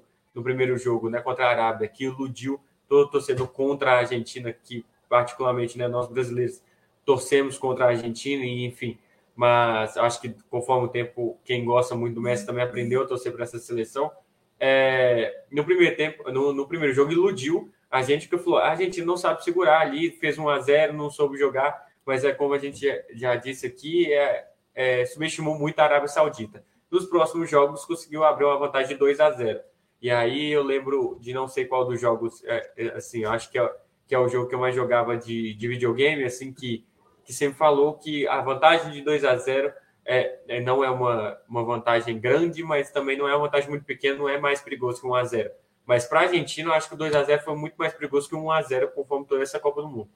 E aí mostra aqui de novo: 2 a 0 toma um empate, vai, abre 1 a 0 com o Messi. Poderia ser um gol marcante para, para, para o Messi, seria ali o artilheiro da Copa junto com o Mbappé. Iria levar esse, é, essa Copa ali no 3 a 2 De novo, não conseguem segurar o Mbappé empata no, num pênalti ali que ficou também de novo na dúvida da transmissão de mostrar se foi pênalti ou não, o que que mostrava, e por fim mostrou só o quadro da, do, do juiz e os jogadores ali, e aí eles discutindo, mas também não mostrou se tipo, tinha sido pênalti, não mostrou um replay de, da marcação do pênalti, né? O, o, juiz também, da forma que ele mostrou, a imagem não conseguiu pegar direito para onde que ele estava apontando, né? Se era só para a linha de fundo ou se estava apontando para a marca da cal. Então, enfim, e ali tem o negócio, é, o, o, o pênalti e o Mbappé é, empata de novo um hat-trick em Copa do Mundo, absurdo o desempenho dele, que a gente já falou aqui. Eu acho que a entrada do mundo. O Gabriel deu uma travada, então daqui a pouco ele completa o que ele estava falando. Mas é, realmente a, o, o, o jogo em si, o, a prorrogação em si foi. Porque eu sou meio é, como eu falei, né, eu sou meio a favor da extinção da prorrogação em Copa do Mundo, porque a gente viu em algumas prorrogações, simplesmente os times, em prorrogação natural em Copa do Mundo, de, é, aumenta isso do time simplesmente não querer, que nenhum voltei, time querer se arriscar e atacar. Completa lá, Gabriel, onde você estava tá falando. Onde que eu parei? Vou, é, deixa eu lembrar aqui. É, você estava falando do, do Mbappé, eu acho. Isso, é o que a gente falou do, do, do gol do Mbappé, é, é, absurdo o desempenho dele. E aí eu já ia falar das substituições. A entrada do Montiel é muito importante porque ele faz o pênalti, mas entrou até relativamente bem ali. O Paredes... A Cunha entrou Paredes... bem também. A Cunha foi ainda foi na, na virada pro, no final do, do, do, primeiro tempo, mas, do segundo tempo, né? Final da prorrogação do primeiro tempo, da, os 15 minutos de jogo ali do segundo tempo, mas ele entrou bem também. Exato, é uma mudança importante também. E a, a questão da entrada do Paredes, o Paredes aquele cara mais brigador ali, ele fez uma falta que gerou uma. Um, um, é, ele deu um carrinho muito forte, no, acho que no Tchouameni, não, não lembro quem ali, gerou até uma, uma discussão ali nos jogadores, Paredes muito raçudo, e é, mas também é Ramon um pouco, né, mas gera esse jogo mais mental ali da raça argentina da, de segurar o jogo. E a entrada do Lautaro Martinez, eu acho que ele entrou muito bem, é, teve oportunidades, mas, de novo, o Lautaro perde muitos gols. Ele não pode perder tantos gols assim, porque fez com que a, a, o jogo fosse ser ganho só no, no quarto pênalti da, da Argentina. Não dá, porque o, o, Lautaro teve oportunidades, teve oportunidade depois do gol do, do Mbappé, teve oportunidades antes e não fez. É, outra vez ali ainda no, no final do, do primeiro tempo da, da prorrogação, ele, ele tem uma oportunidade que o Messi faz a jogada, acho que antes do gol, na verdade, do Messi, ele tem uma jogada, mas perde o gol. O Messi entrega a bola no pé dele, faz uma triangulação, a bola chega para o Lautaro ele perde.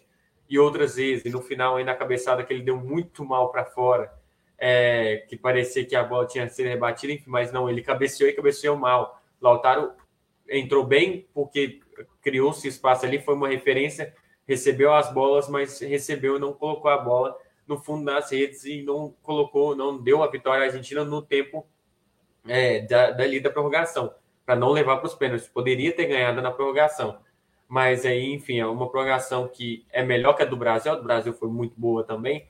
Não boa para a gente, né? Porque faltavam quatro minutos. Né? É importante né, lembrar dessa parte que machuca nós brasileiros, que vamos pensar por isso nos próximos quatro anos. Até começar a próxima Copa, a gente vai lembrar dos quatro minutos. Vai ser um minuto para cada ano de, de, de, de, de, de ciclo, né? Até a próxima Copa. Mas enfim, é, mas essa prorrogação absurda, né? Acontece tudo na prorrogação, a história é feita com o gol do Messi, a história é feita com o gol do Mbappé, e, e esse jogo, né? O Lautaro perde muitos, é, muitos gols, e aí vai para os pênaltis.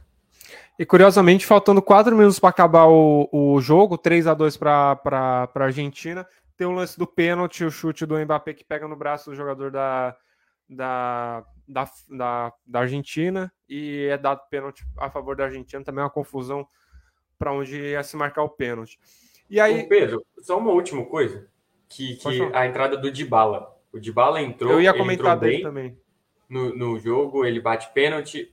O Dybala é, ganha a Copa ali. A gente vê que tem o, o clima do vestiário muito bom. Então parece que ele também está satisfeito de ganhar, de não jogar a Copa inteira, jogar. Eu acho que se eu vi o de bala entrar foi em dois jogos, esse mais um que eu não lembro qual. Mas, enfim, né? É difícil jogar com o Messi. Então, se é difícil, então você fica no banco esperando, você vai participar do ciclo, mas no banco, porque é difícil jogar com o Messi. Mas, é, brincadeiras à parte, o de bala entra, entra bem ali, participa desse título. É, eu acho que nesse clima do vestiário ali que foi bacana, e enfim, você vê que a felicidade dele, ele não entra nervoso, ele não fica, você filma ele, ele tá sempre bravo, e insatisfeito, não. Ele tá feliz, ele tá ali com, com, pulando, ele tá incentivando o pessoal. E aí a entrada dele é marcante, assim. até torci para ele fazer um golzinho e dar o título para a Argentina no, na prorrogação. Falar, olha que, que, que contexto que aconteceria, né, dele, que não tá jogando, que é difícil jogar com o Messi e dar essa, essa Copa, então, ali para Argentina. Mas, é, enfim, a entrada do, do Paulo de Bala é, é bacana por, enfim, pelo contexto que ele entra, né? Porque que dificuldade de jogar com o Messi, né? É, Dilma. É, isso é bom pra gente, hein, Gabriel? Que assim, a, quem sabe a nossa Roma faz um segundo semestre melhor com o Dybala sendo campeão do mundo. Espero, esperamos. Não gastamos dinheiro à toa para trazer ele para lá, hein? O Dybala que é, é, o Gabriel entrou e pensou, nossa, eu podia ter feito golzinho. Na minha cabeça, a única coisa passar, falou, só falta o Dybala entrar para bater pênalti, ele perdeu o pênalti. E aí, e o que, que não ia cair na cabeça do, do Dybala nessa partida? Ô Pedro, rapidinho, só para passar, acho pro, pro, fazer uma pergunta para os amigos. Eu acho que essa Copa ela não mostra que é importante para vários jogadores, né?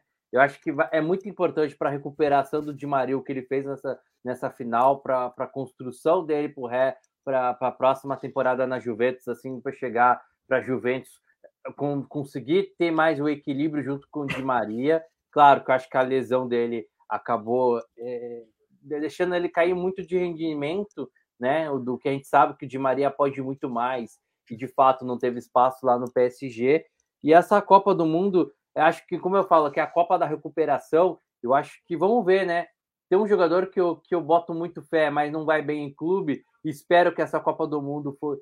Ressuscite, acho que ele ressuscitou na Copa do Mundo. Espero que seja assim no Atlético de Madrid, que é o Clisma, né?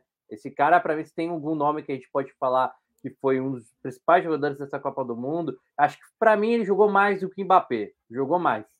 Se a for olhar no contexto da importância de servir o Mbappé, ajudar o Mbappé. Né? Acho que ele foi muito mais importante nessa, nessa França. Esperamos que essa recuperação, tanto ele e tanto o Di Maria, podem, podem oferecer mais nos clubes aí após a, após a Copa do Mundo aí.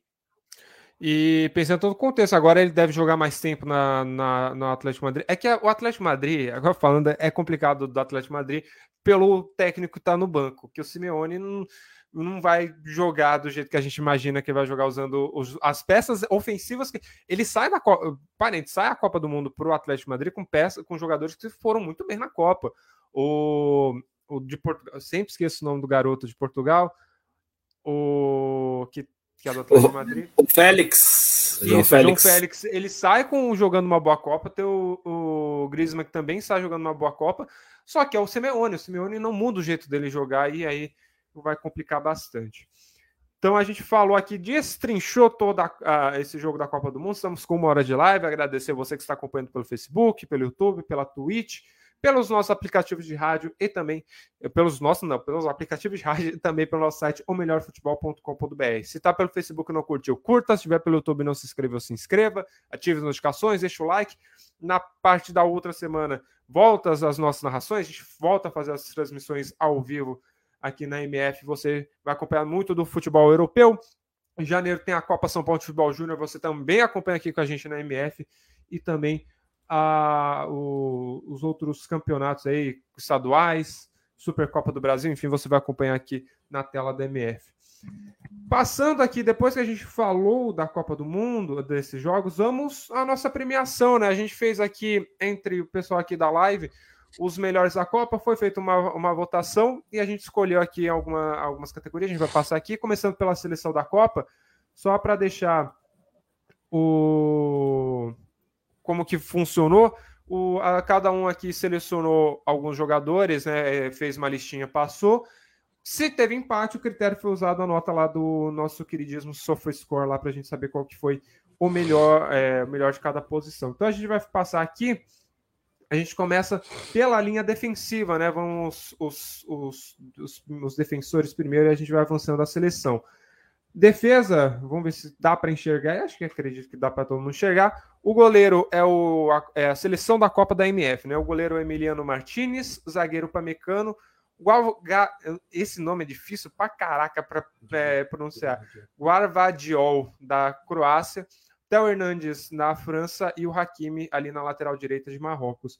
O, o Alisson, essa defesa aqui, o, o Theo Hernandes para mim é o grande nome, pelo menos essa questão da, dessa linha defensiva, porque ele entra numa fogueira, o irmão dele estoura o joelho, é uma cena horrível de ver aquele jogo contra a Austrália, no gol da Austrália. O, o joelho do, do Hernandes vai pro, para qualquer lado ali, estoura o joelho, ele entra e entra jogando muito bem. Não necessariamente se a partir da final ele jogou bem, mas ele jogou muito bem a Copa, né? Jogou, ele foi importantíssimo para a França, né? É, acho que acho que essa linha defensiva aí em si tá, tá, tá tudo ok. Não sei se os amigos vão concordar comigo. Acho que eu só tiraria uma pessoa. Eu acho que o Martinez foi muito importantíssimo, foi o melhor goleiro da Copa mas eu botaria o goleiro de Marrocos. O que o Bono fez, para é. mim, cara, foi sensacional nessa Copa do Mundo aí. O, o Gabriel. O Alisson. Oi. Pode o, falar. O Pedro ia me chamar já, mas é só para falar do goleiro. Acho que o Bono e o Martinez é, chegam no mesmo nível assim para o goleiro da Copa. Acho que o Bono muito importante no contexto geral, acho de Marrocos. Esse Marrocos impressionante, a melhor história da, da Copa, é a surpresa, enfim mas o Martinez acho que é muito importante no momento que precisa, que é a disputa de pênaltis. A gente viu que a, gente brincou, enfim, os críticos de Alisson falaram muito isso, como é bom ter um goleiro bom. E, e, e o Martins mostrou isso, principalmente por causa das disputas de pênalti, então, que a, que a Argentina teve, que ele brilhou, ele defendeu o gol. É claro que hoje, né, um pênalti foi para fora, mas eu acho que o Martins se destaca nessa parte, de ser importante ali. Eu acho que ele ganha esse título que, que a gente elegeu aqui, ele ganha é, esse prêmio na defesa dele no, no chute do Colomboani. É, ali, eu acho que ele ganha, eu acho que ali a Argentina ganha a, a Copa e eu acho que ele ali ganha o destaque. Ele não defendeu os pênaltis do Mbappé, mas ele, ele faz uma defesa impressionante no último minuto quase da, da prorrogação, né? Depois ainda tem um, uma tentativa do, da Argentina, mas ali aquele chute do Colomboani, ele defende muito bem. Acho que ali ele ganha o prêmio, né? Aí ele se desempata ali um pouco com o Bono, mas para mim os dois melhores goleiros. E só um detalhe, né? Você falou que ele não defendeu os pênaltis do Mbappé. Se vocês olharem bem, ele, ele acertou todos os cantos. Os dois, e, é, e ele quase não pega o pênalti do, do Mbappé também, né? Ele passa perto, né? Ele toca nas, de... duas, nas duas vezes, acho que ele toca na bola. É, tem o primeiro pênalti ali, o Mbappé bate bem pra caramba, mas os outros dois da, do, da prorrogação e do tempo do, da disputa de pênalti, ele encosta na bola. Então, assim, ele foi na bola, né? Que é, que é muito importante. Ô, Gabriel, um negócio. Eu ia falar até do Martinez com você. É que o Martinez tem uma coisa muito característica, que é uma coisa que me irrita muito, mas se você parar para pensar, é uma ótima, é, ótima coisa para um goleiro, é que ele é um goleiro chato. Ele perturba, ele irrita, ele, é, ele provoca e ele consegue colocar os jogadores na pressão ali para poder tirar o pênalti, né? E tirar o pênalti na disputa mesmo, que ele pega um lance. Tudo bem que para mim faltou calma do jogador da França, que quem sabe um tapa por cima ele tinha feito o gol, só que ele, também ele faz uma defesa muito importante na prorrogação, né? Exato, aquela defesa ali, eu acho que o Colomone se antecipou um pouco, às vezes tivesse mais frieza, né? Ele talvez, é, enfim, eu acho que ele deu azar também, porque ele chutou até relativamente bem, mas na hora que a bola ia passar debaixo da perna do, do Martinez, ele fecha ali na hora, né? Então ele defende a hora ali, eu acho que, que um pouco de azar do, do Colomone, mas talvez se ele fosse mais frio, aquela bola seria por cima. Torcedores do Atlético Mineiro podem lembrar de gols que o Hulk fez assim na frente do goleiro, ele dá o toquinho por cima, né? A cavadinha característica, principalmente do ano de 2021 do, do Atlético. Talvez, quem sabe, o Colomani fizesse algo assim, mas exigir de um menino desse, né, na, na final da Copa do Mundo, na final da prorrogação, fazer isso, né? Exige frieza até demais dele. Mas o Martinez tem essa personalidade, né? A gente viu quando ele recebeu o prêmio da, de melhor goleiro, como ele brinca ali. É, ele faz aquele gesto, depois podem pegar imagens como ele comemora a cada, a cada pênalti que ele defendeu, principalmente depois do pênalti que, que o que o Tchouameni bate para fora, ele comemorando, ele comemora meio que pulando, assim, brincando. Eu acho que essa personalidade dele faz ele, de fato, entrar na, na mente do, dos batedores, né? E ali, é claro, eu acho que também o, a, a juventude, né, de, do, do Tchouameni, né? O Coman não, não é tão, tão jovem assim, mas mesmo assim também, né? Tem uma pressão ali, eles perdem, mas ele entra um pouco na mente, ele tem uma personalidade que é dele, assim, né? E, enfim, ele assumiu essa titularidade da, da, da defesa, né? Do, do gol da, da Argentina e vai muito bem nessa Copa do Mundo. Ele foi muito importante, acho que justo, como eu já tinha até falado com o Alisson, então, muito justo. Ele, ele tá nessa, nessa posição, né? Enfim, como melhor goleiro. O Bono foi muito bem, muito importante pelo, pelo impacto dele na, é, em Marrocos mas o Emiliano, com essa personalidade dele e com, com o desempenho dele, ele ganha esse prêmio. O, o Leandro, para você, eu vou jogar pro Hakimi, né? O Hakimi, que Copa fez Marrocos e o que o Hakimi jogou também, e o que ele foi importante para Marrocos e toda a história, né? Ele é nascido na Espanha, criado na base do Real Madrid, mas agarrou ali a origem marroquina e fez uma Copa incrível agora, né? O trabalho do Regrag ele tem vários méritos, vários pontos positivos. E para mim, um dos melhores pontos desse, desse Marrocos que fez história nessa Copa do Mundo foi a maneira que ele potencializou determinados jogadores que tinham uma determinada fama e através da maneira que o Regrag colocou taticamente, esses jogadores fizeram algo inverso do que essa fama lhe mostrava. Bufal jogador descompromissado taticamente, fez uma baita Copa nesse sentido. Ziet, jogador preguiçoso, não foi assim. O Enzi, que dizem que tem problema com o Sampaoli no Sevilha, justamente por não fazer uma função tática de pressão aos zagueiros ou até mesmo ao volante, fez uma das partidas mais incríveis dessa Copa do Mundo, se tratando de um centroavante taticamente contra o Busquets, naquela, naquele Marrocos e Espanha. E outro jogador que o Regrag acaba é, invertendo a fama que, ele, que esse jogador é, tinha, principalmente em clubes, era o Hakimi. Como era o Hakimi, como era o Hakimi antes dessa Copa? Um jogador muito bom ofensivamente, um ala, mas quando você colocava ele como lateral, você tinha sempre ressalvas, sempre considerações, principalmente quando é, em épocas de Real Madrid, Borussia Dortmund, Inter de Milão, em, em times que até jogavam com sistema de três para potencializar o Hakimi, como o Gautier, inclusive, é, tem fazido nesse primeiro início aí desse primeiro semestre de temporada 22 e 23. O Regrag faz totalmente o inverso, faz com que o Hakimi se torne um lateral e defensivamente ele foi muito bem. Ofensivamente ele aparecia pouco, principalmente na fase mata-mata, onde o Marrocos tinha um jogo em que a questão defensiva era sempre maior que a ofensiva, mas o, o Hakimi posicionamento perfeito, interceptações bem feitas, poucas faltas, disciplina em dia, impressionante a Copa é, do Hakimi, que pode até colocar ele no mercado de uma maneira mais amplificada. O Hakimi era sempre visto como um cara que só sabe atacar e defender não sabe. Agora, depois dessa Copa, pode ter mudanças até na maneira que o Hakimi joga, principalmente no PSG, sendo mais um lateral mesmo, com essas questões equilibradas de atacar e defender, muito por conta dessa baita Copa, baita lateral e concordo com essa linha defensiva, principalmente pelo Hakimi, grande lateral direito que mostrou o seu valor também na parte defensiva.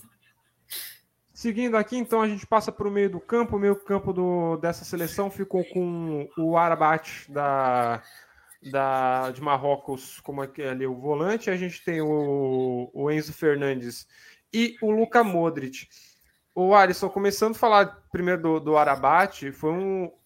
Teve alguns jogadores de, de, de Marrocos que eu, não, sinceramente, não conhecia e que para mim se tornaram que são dois jogadores que provavelmente vão na próxima janela, quem sabe já em janeiro, ser vistos de outras formas, que é o Arabat, que é da Fiorentina, se eu não estou enganado, e o Bufal. São dois grandes jogadores, e o Arabat ali foi um dos jogadores fundamentais para o Marrocos chegar onde chegou, né?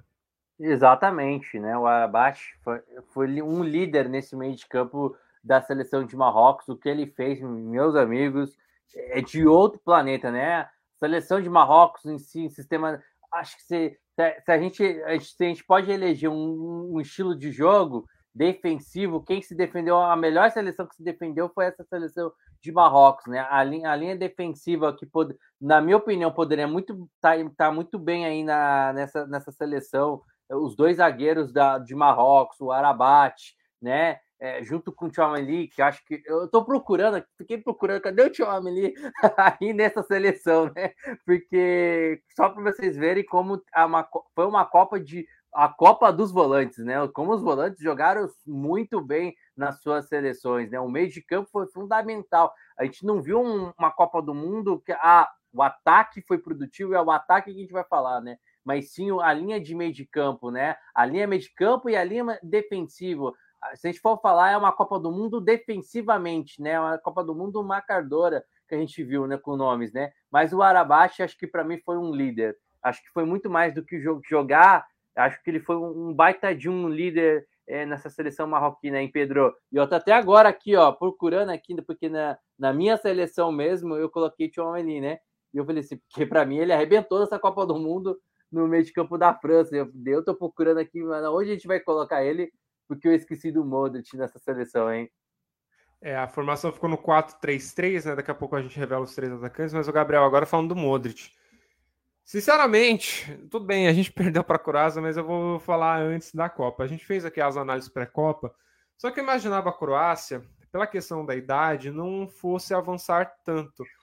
E não fosse. É que assim, uma coisa, de, de deixar bem claro: o Brasil perde, mas a Croácia também joga o jogo dela e joga bem o jogo como ela, ela jogaria, jogou, né?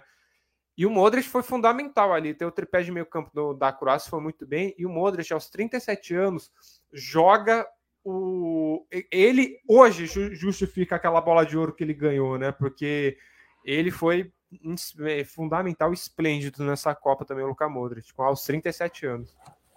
Exato, Pedro. Eu acho que assim, ele teve um grande desempenho em 2018 que deu ele a bola de ouro, mas nessa Copa talvez eleger ele até melhor do que em 2018, pela questão da idade, ele jogar no mesmo nível com uma idade avançada e numa inteligência maior ainda. Eu acho que o Modric veio crescendo no ciclo, é, principalmente no, no né, na temporada passada.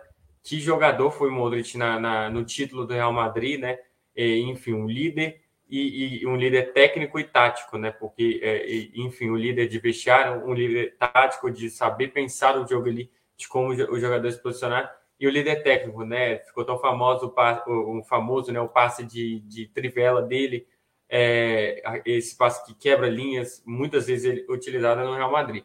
Acho que o trio de meio campo da Croácia completo poderia entrar aqui nesse trio e, e ficaria por isso mesmo. Kovacic, Brozovic, Modric e a gente encerraria a conversa também na, na, na do, enfim, nessa seleção da Copa.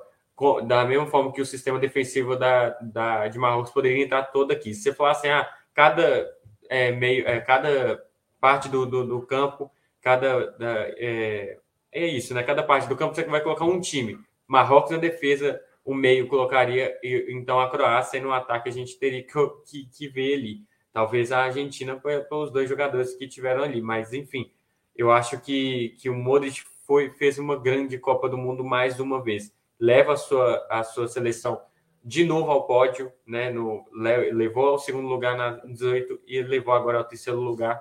É importante, eu acho que o líder desse trio de, de meio campo da, da Croácia, né? Com Brozovic e Kovacic, ele também é muito importante por ser o líder é, técnico desse time mesmo, seu principal jogador da, da, da Croácia, soube chamar a responsabilidade aos 37 anos fez uma das suas melhores Copas, junto à de 2018.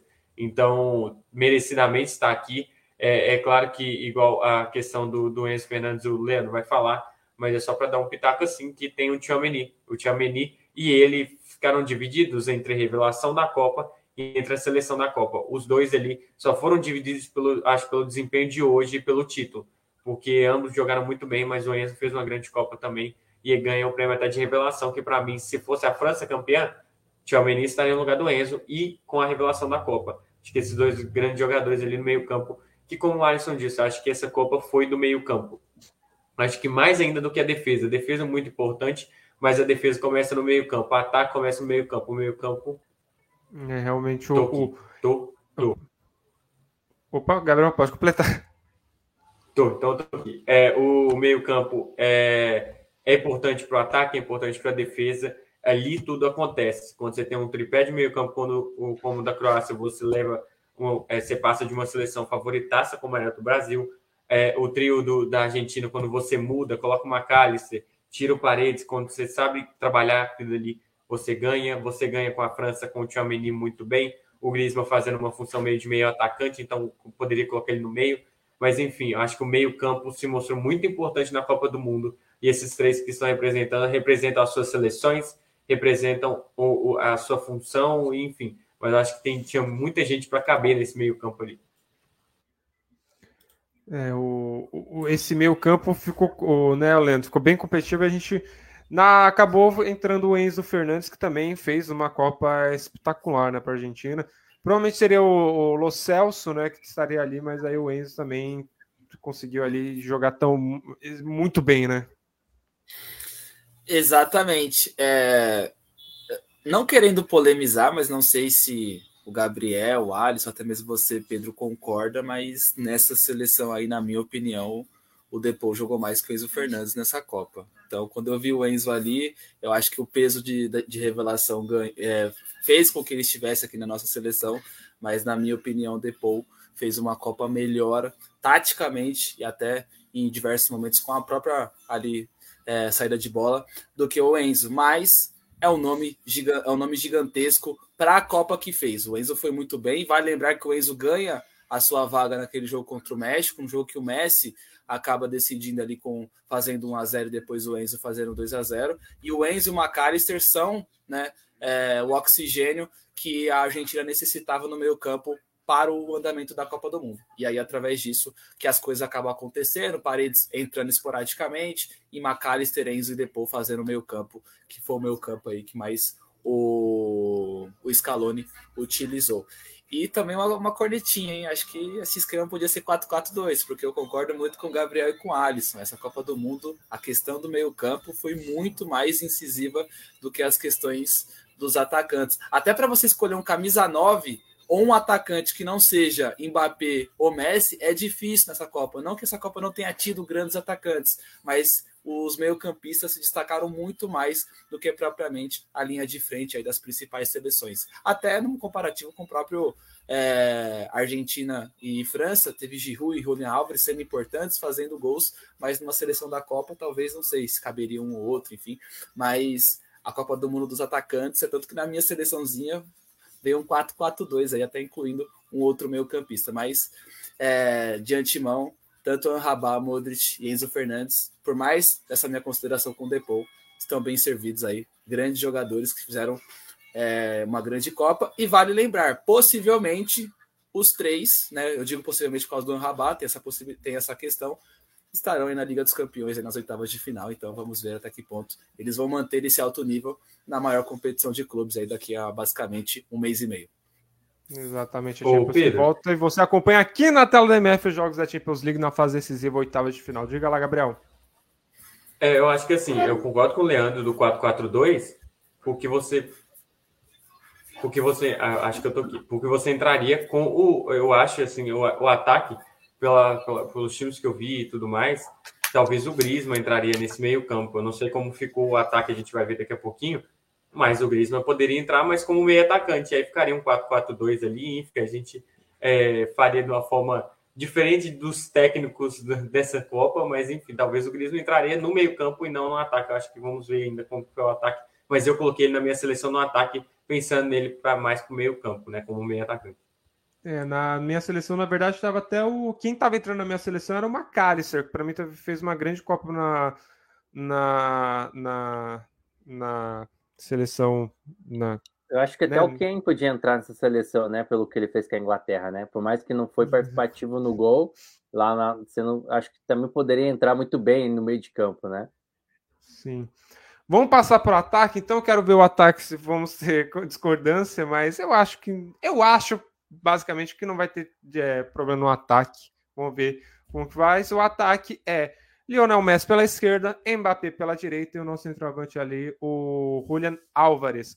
Começando pelo, pelo Messi, o Leandro, que last dance do Messi, que último. Ele já falou que ele quer continuar jogando na seleção para jogar como campeão do mundo, mas provavelmente no próximo ciclo ele não deve estar o, o Messi. Mas que campeonato, que Copa que ele fez. Espetacular, o Messi, ele... É, o, o, o, mais interessante do Messi é que o Messi ele, ele sofreu muito com, com esse ciclo de jejum da, da, da Argentina de diversas maneiras. Sofreu em jogar com sistemas defensivos abaixo, sofreu com treinadores que não estavam muito capacitados naquele momento, como o próprio Maradona em 2010, o próprio São Paulo em 2018. O Messi também tem aquela questão em duas Copas América perder pênalti, as duas contra o Chile. Vale lembrar, em 2016 o Messi anuncia uma aposentadoria, que depois ele acaba ali voltando. Então, o ciclo foi muito pesado, principalmente da última década, para o Messi. E, e chega nessa Copa do Mundo com a segurança, entre aspas, de uma Copa América 2021. E aí entra muito no que você disse, Pedro.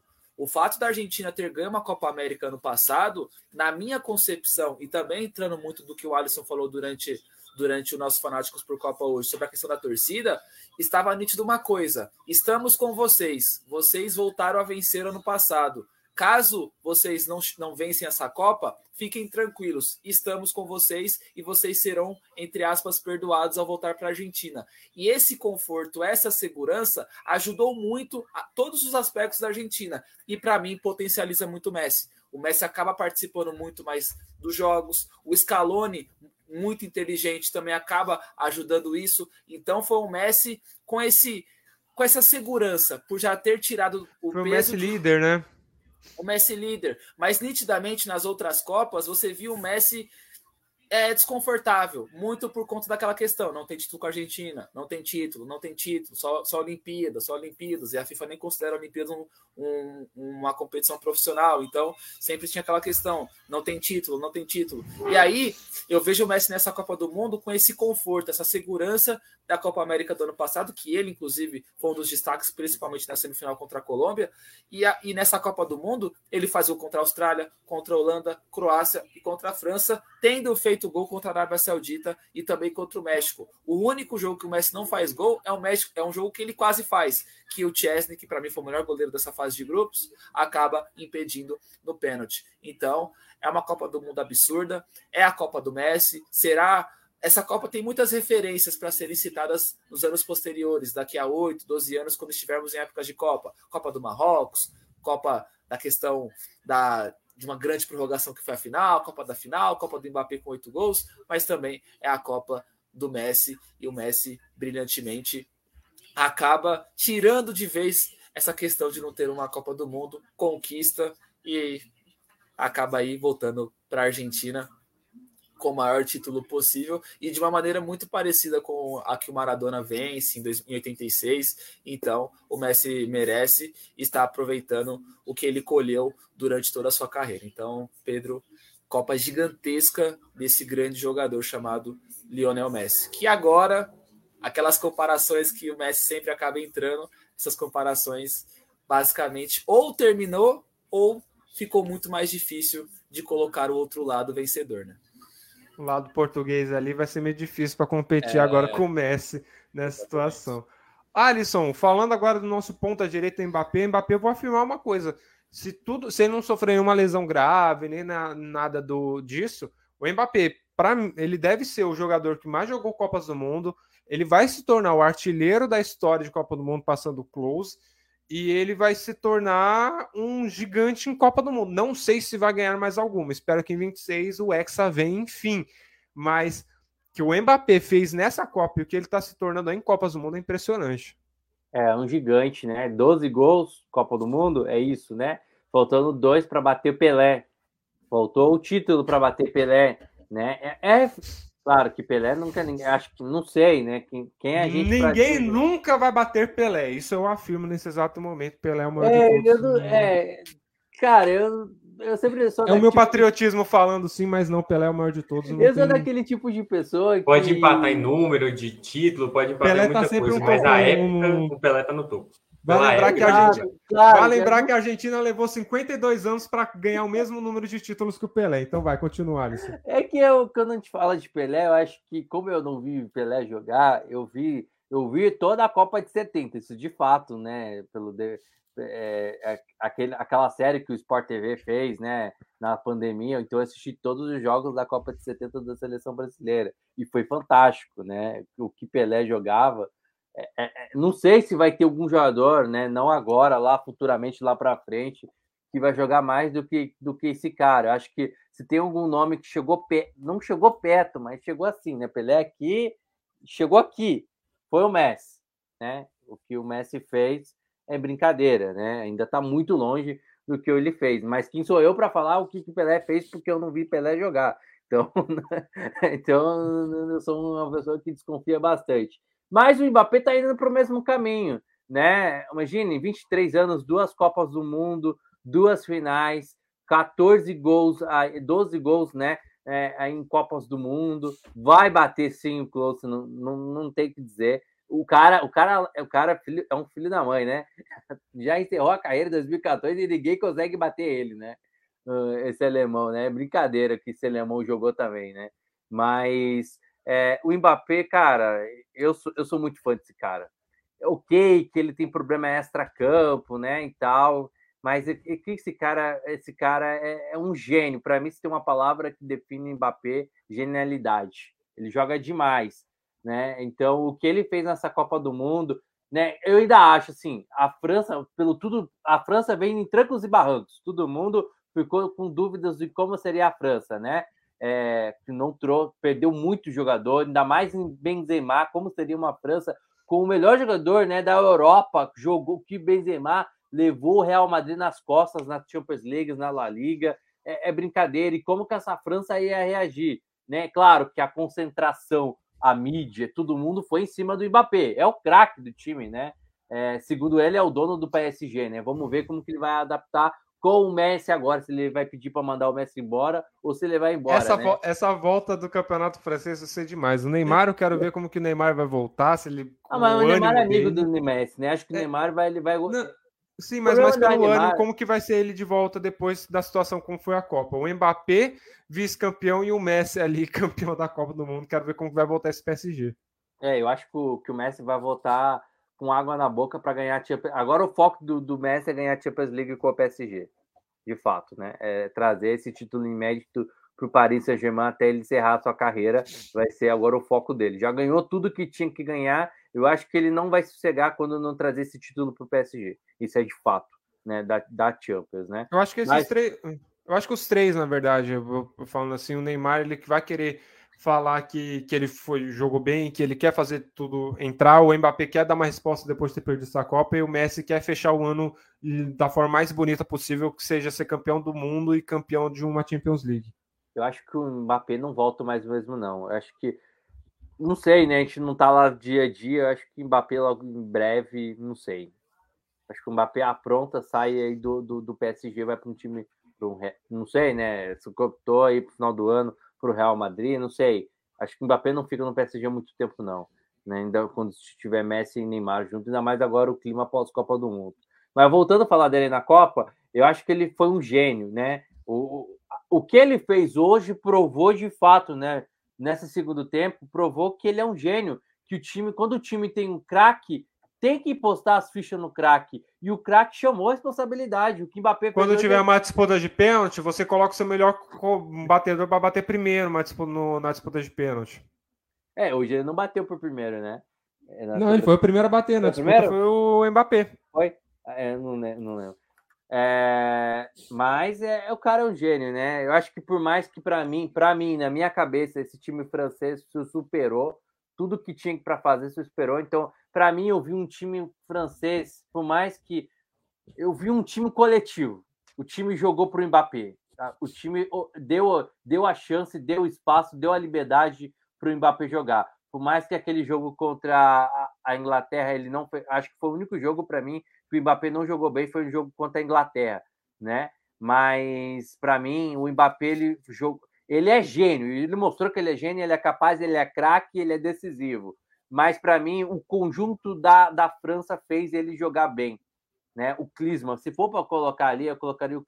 Não, o Mbappé tá no time, de fato, tô, tô tirando, mas. Você tiraria algum atacante ali e colocaria Exato, o Clisma no, meio do campo. Para mim, ele foi fundamental para essa França mais do que o Mbappé. Acho que ele ele deu muita liberdade para o Mbappé jogar, jogar solto na partida. Mas o Mbappé, acho que não tem não vou estender muito aqui não. Mbappé para mim é uma palavra que eu repito, é genialidade. Ele é gênio, ele é craque e o que ele fez está de brincadeira. Esse garoto tem muita coisa para apresentar.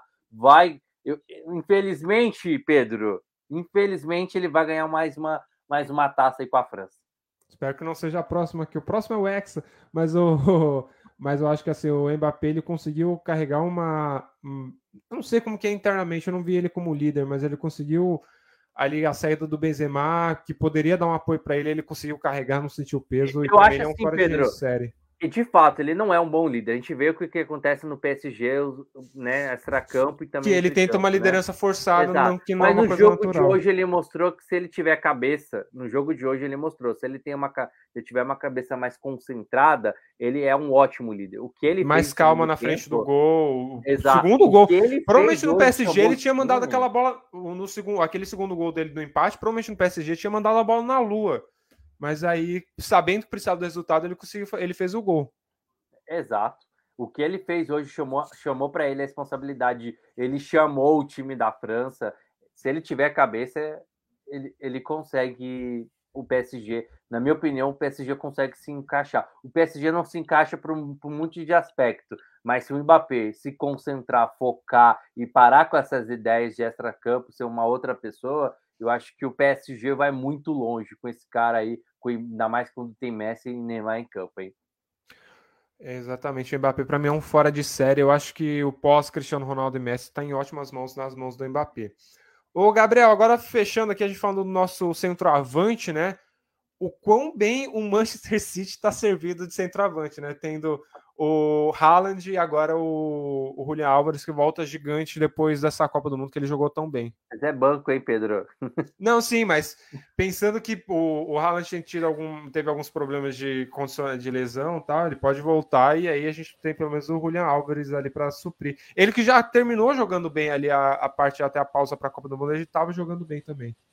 Exato, Pedro. Eu acho que assim, a principal, uma das principais mudanças da Argentina do, que, que, que, mudou a Argentina de fato e que mudou o patamar da Argentina foi o Julián Alves, a entrada dele no lugar do Lautaro. Tem a questão do Enzo, tem a questão do, do, do McAllister e tudo mais, mas o Julián Alves muito bem. É, ele faz o que o Lautaro não consegue, que é, que é aproveitar as chances e ser um cara também que, que é mais é, móvel né, dentro do campo que, que, o, que o Lautaro. O Julian Alves merece muito. Na minha seleção, eu coloquei até o Griezmann pela questão de que consideram o Griezmann como um atacante e que a Copa que ele fez. Mas o Julian, é, até pelo título, né, como ele sai do título e como ele foi bem na, na, nas semifinais, e, enfim, na, nessa entrada dele. Eu acho que um cara que consegue substituir o Haaland à altura num City, é claro que o City faz o centroavante jogar muito bem, mas o Julian Álvares, quando o Haaland teve machucado, ele entrou, fez gols e foi importante para esse time do City. O City não perdeu tanto sem o Haaland. Tem, tem ali a questão de que ah, se não tivesse o Haaland, Haaland ainda estivesse no, no Borussia, por exemplo, o Julian Álvares seria o centroavante titular dessa equipe do City muito bem, né? É, então, assim, o Julian Alves, quando entra também no lugar do, do Haaland durante os jogos, se eu, eu falei muitas vezes aqui na, durante o, o Fanáticos na Copa, é, quando você tem ali dois, dois gols marcados por Haaland, três gols que ele, que ele faz, que ele é um gênio, marca muito, o Haaland vai lá e sai, vão descansar ele, entra o Julian Alves, o Julian Alves vai lá e marca mais um gol e sacramenta a vitória, e aí fala, eu também tô aqui, eu, eu tenho minha vaguinha aqui, se você quiser jogar com 4-4-2, tem o, o, segundo atacante pode ser eu, eu consigo fazer essa função e eu sei fazer muito bem. É, e, e, sou goleador, né? não tanto quanto o Haaland, mas faço gols. Né? Eu já fiz sete gols em um jogo só. Lembrando de um dos últimos jogos dele do, do River, ele fez sete gols em um jogo. Então, o Julián Alves, muito bem, merece estar aqui. É, foi um dos grandes atacantes dessa Copa do Mundo. E, enfim, o City está muito bem. O, o PSG fica feliz com essa Copa de que só olhando aqui a gente tem três jogadores importantes do, do PSG, o Mbappé, o Messi, obviamente, e o Hakimi. E, enfim, a Copa do Neymar foi muito bem. E então é, são, são jogadores que voltam para o PSG e vão voltar muito bem com um astral lá, lá em cima. E, enfim, tem a questão do Mbappé, mas talvez se ele se juntar, se ele tiver a maturidade de ser somente um líder, é, que ele não vai ser um líder técnico, mas enfim, um pilar técnico ali daquela equipe, e não tentar ser um líder, não tentar falar, ah, eu sou o dono desse time, pronto, acabou. Né, na, na seleção francesa, eu acho que hoje ele é um líder técnico, não tanto moral ali da, da questão do vestiário. Acho que ele é técnico, mas se ele tiver essa capacidade de falar, dá para dividir, dá para ser um pilar, vamos falar assim, a gente tem três pilares aqui no PSG, eu sou um deles, sou um dos mais importantes, sou o goleador desse time, então ele junto ao Messi vai, vai fazer muito bem no PSG, a Copa do Neymar foi excelente, ele também se não deixar o. Enfim, né, se ele tiver toda essa vontade que ele teve com, a, com, a, com o Brasil, ele tiver a vontade de dar esse título de Champions League para o PSG, podem crer que se Messi, se Mbappé e se Neymar se juntarem e falar vamos dar um título de Champions League para o PSG, podem entregar as taças, porque não vai ter camisa que vai pesar, porque o que Copa eles fizeram e se eles juntos conseguirem ali, e o Hakimi apoiando muito bem lá no lado direito do PSG, vai volta nessa Copa também muito bem um saldo positivo. Então, enfim, é, o PSG feliz, o City muito feliz, tem, tem bastante time que pode ficar feliz. Tem um Arrambate aí para contratar, tem o Enzo, também vai ser muito disputado. Tem muito jogador para ser disputado depois dessa Copa do Mundo na, em janeiro, na, na janela de verão. Então, assim, tem, tem coisa ali para acontecer, tem time que pode ficar muito feliz. Eu acho que essa janela de verão vai ser a janela mais movimentada da história das janelas de verão, porque o pós-Copa também ajuda demais. Para fechar. Tem o Bellingham time... também, só para falar do nome também. do Bellingham. Tem o Bellingham que, que vai ser muito disputado. Da Alemanha, né? O, o Musala, né? Da Alemanha também, que jogou demais, né? O próprio Bono de Marrocos. É, mas o Musiala já está num time grande, né? Que é o Bayern de é. Munique. É difícil ele sair de lá, né? O Bono foi especulado, o Livakovic o da Doni França. O da Espanha, o Doni Olmo também, acho que jogou muito bem na Espanha. O Guivardial também já, já tá em leilão pra, por vários clubes também. É, vamos ver como que vai ser o pós-Copa aí essa janela. Todos todo time precisa de um grande técnico e por isso o técnico da Copa é para surpresa de todos.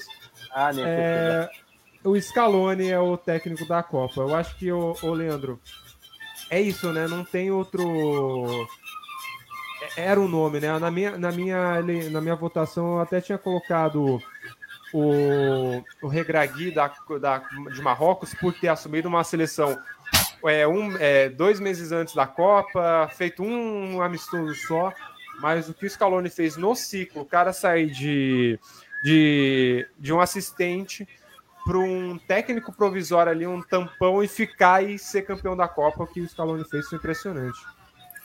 Exatamente. É, no meu Twitter eu cheguei a publicar é, tweet sobre, na minha concepção, quanto pro futebol, no contexto geral, a vitória da Argentina é benéfica em vários aspectos, até mais se a França fosse. E dois pontos que eu, que eu citei envolvem o Scaloni. Primeiro, essa capacidade de leitura de jogo que ele tem e, e vem demonstrando desde do início desse ciclo dele na Argentina no comando técnico da seleção principal. É impressionante. Ele é um cara muito estudioso, mas isso virou rótulo, você falar que o treinador é estudioso. Basicamente, todos os treinadores dessa nova geração são estudiosos. Só que tem treinadores que fazem questão de, de estudar todos os seus adversários. Muitas das vezes, muitos treinadores acabam estudando só os adversários principais, os menores acabam deixando de lado. O Scaloni não. O Scaloni ele, ele estuda todo o adversário que ele vai enfrentar e por isso que ele consegue ser campeão mudando a, su, a sua seleção a cada jogo e, e colocando contextos muito interessantes. Até se tem aqui no, no Fanáticos por Copa é, anterior a Holanda e, e Argentina, que eu falava, o jogo da Argentina não tem profundidade. O jogo da Argentina é um jogo que se baseia pelo meio. A Holanda vai vir no sistema de três. O problema da Holanda é pelas pontas. O contexto da Holanda por dentro é muito forte, com De Jong e De Roon, ou De Jong, enfim, quem for jogar ali. O que, que, que o Scaloni faz? Surpreende a todos, coloca o Lisandro Martinez, faz uma linha de três, coloca dois alas, e um desses alas, que é o Molina, acaba abrindo o placar numa jogadaça do Messi. O Scaloni é isso tem o contexto da Croácia, que ele fecha o meio campo, coloca Paredes, McAllister, Enzo e Depou, faz com que a Croácia tenha até um, um, bom início, mas tem a posse de bola, a Croácia não sabia muito o que fazer, e aí o Julian Álvares acaba aproveitando a profundidade, que ele sabe fazer muito bem, como bem disse o Gabriel, e acaba abrindo o placar também, através de um pênalti que o Messi converte. Então é um Scaloni que acaba dentro de contextos entendendo cada adversário. E através disso, também entende as fragilidades da França e consegue também fazer um grande primeiro tempo, potencializar o seu time com um grande primeiro tempo, principalmente ali no setor esquerdo ali com o Di Maria e também com o McAllister com muita, com muita liberdade.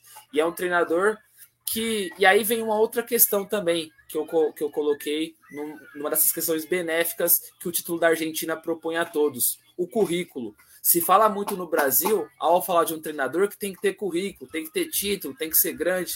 Cara, o Scaloni não tinha ganhado nada até o momento que ele assumiu a Argentina. E olha o trabalho que ele faz. Então, uma, uma outra lição que deixa também para nós brasileiros é que ao falar de um treinador, esqueça um pouco o currículo, analise o que ele pode propor tem um tempo de paciência em grandes competições, como o Scaloni teve em 2019 e foi para 2021 com um pensamento diferente e através dessa mudança de pensamento um título de Copa América e através disso um trabalho mais consolidado que chega numa Copa do Mundo em 2022 e fez o que fez. Então o Scaloni variação tática, aquela questão de que time que, não, que time que se ganha não se mexe, o Scaloni mudou um pouco isso, e essa questão de currículo, que treinador de seleção grande, principalmente brasileira, tem que ter um currículo absurdo. Não acho isso. Eu, eu acho que você tem que analisar o que ele pode propor, quais são as ideias dele, e através disso ver se há outras opções e se aquela opção acaba sendo benéfica para aquele contexto. O Scaloni acaba sendo um tampão para a AFA, que vivia um momento conturbado. Ele não, ele não era o nome preferido da AFA para esse ciclo de Copa do Mundo, mas a AFA entendia que ele era o mais capacitado naquele momento, porque ele foi auxiliar do Sampaoli e ele, até em questões que a própria imprensa argentina divulgou pós-Copa de 2018, ele que deixava o elenco tranquilo, era ele que, entre aspas, meio que escalava a seleção, já que o Sampaoli não tinha muito controle, até diziam que o Mascherano escalava, mas muito se dizia também que o, que o Scaloni tinha um poder muito grande ali com os jogadores de até apaziguar quando os nervos era muita flor da pele, principalmente depois daquele Croácia 3 Argentina 0. Então é um cara completo.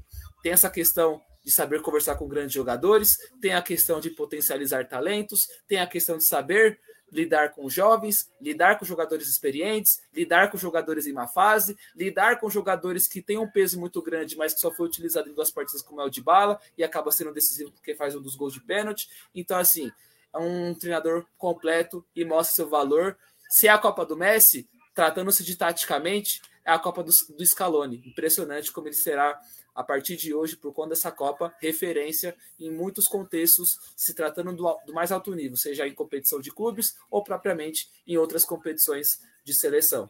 Novamente, currículo é um caso à parte. Vamos analisar o que ele pode propor, desempenho do treinador. O Scaloni mostra isso, ganha uma Copa América, ganha uma Copa do Mundo, sem, sem ter tido ganhado nada anteriormente. E outra coisa, variação tática. Essa questão de você ficar preso a um sistema porque ele deu certo uma vez, também é um pensamento de anos atrás, décadas passadas. Temos que renovar isso e se adequar ao adversário. O Scaloni mostrou tudo isso em sete jogos e dentro desses sete jogos colocando a Argentina no mais alto nível, sendo campeão enfrentando a atual campeã, que tem um nível absurdo tático e técnico, mas que não conseguiu vencer a Argentina de Scaloni. É, exatamente, o Scaloni para mim ele ele supera assim porque o cara assumir ali uma seleção do jeito que ele assumiu, conseguir mexer do jeito que ele mexeu, impressionante ali. Nível Abel Ferreira quando ele com, com o Palmeiras ali de conseguir mexer, potencializar os jogadores que tinha em mãos ali, coisa que nenhum técnico estava conseguindo antes, o Scaloni foi lá e conseguiu.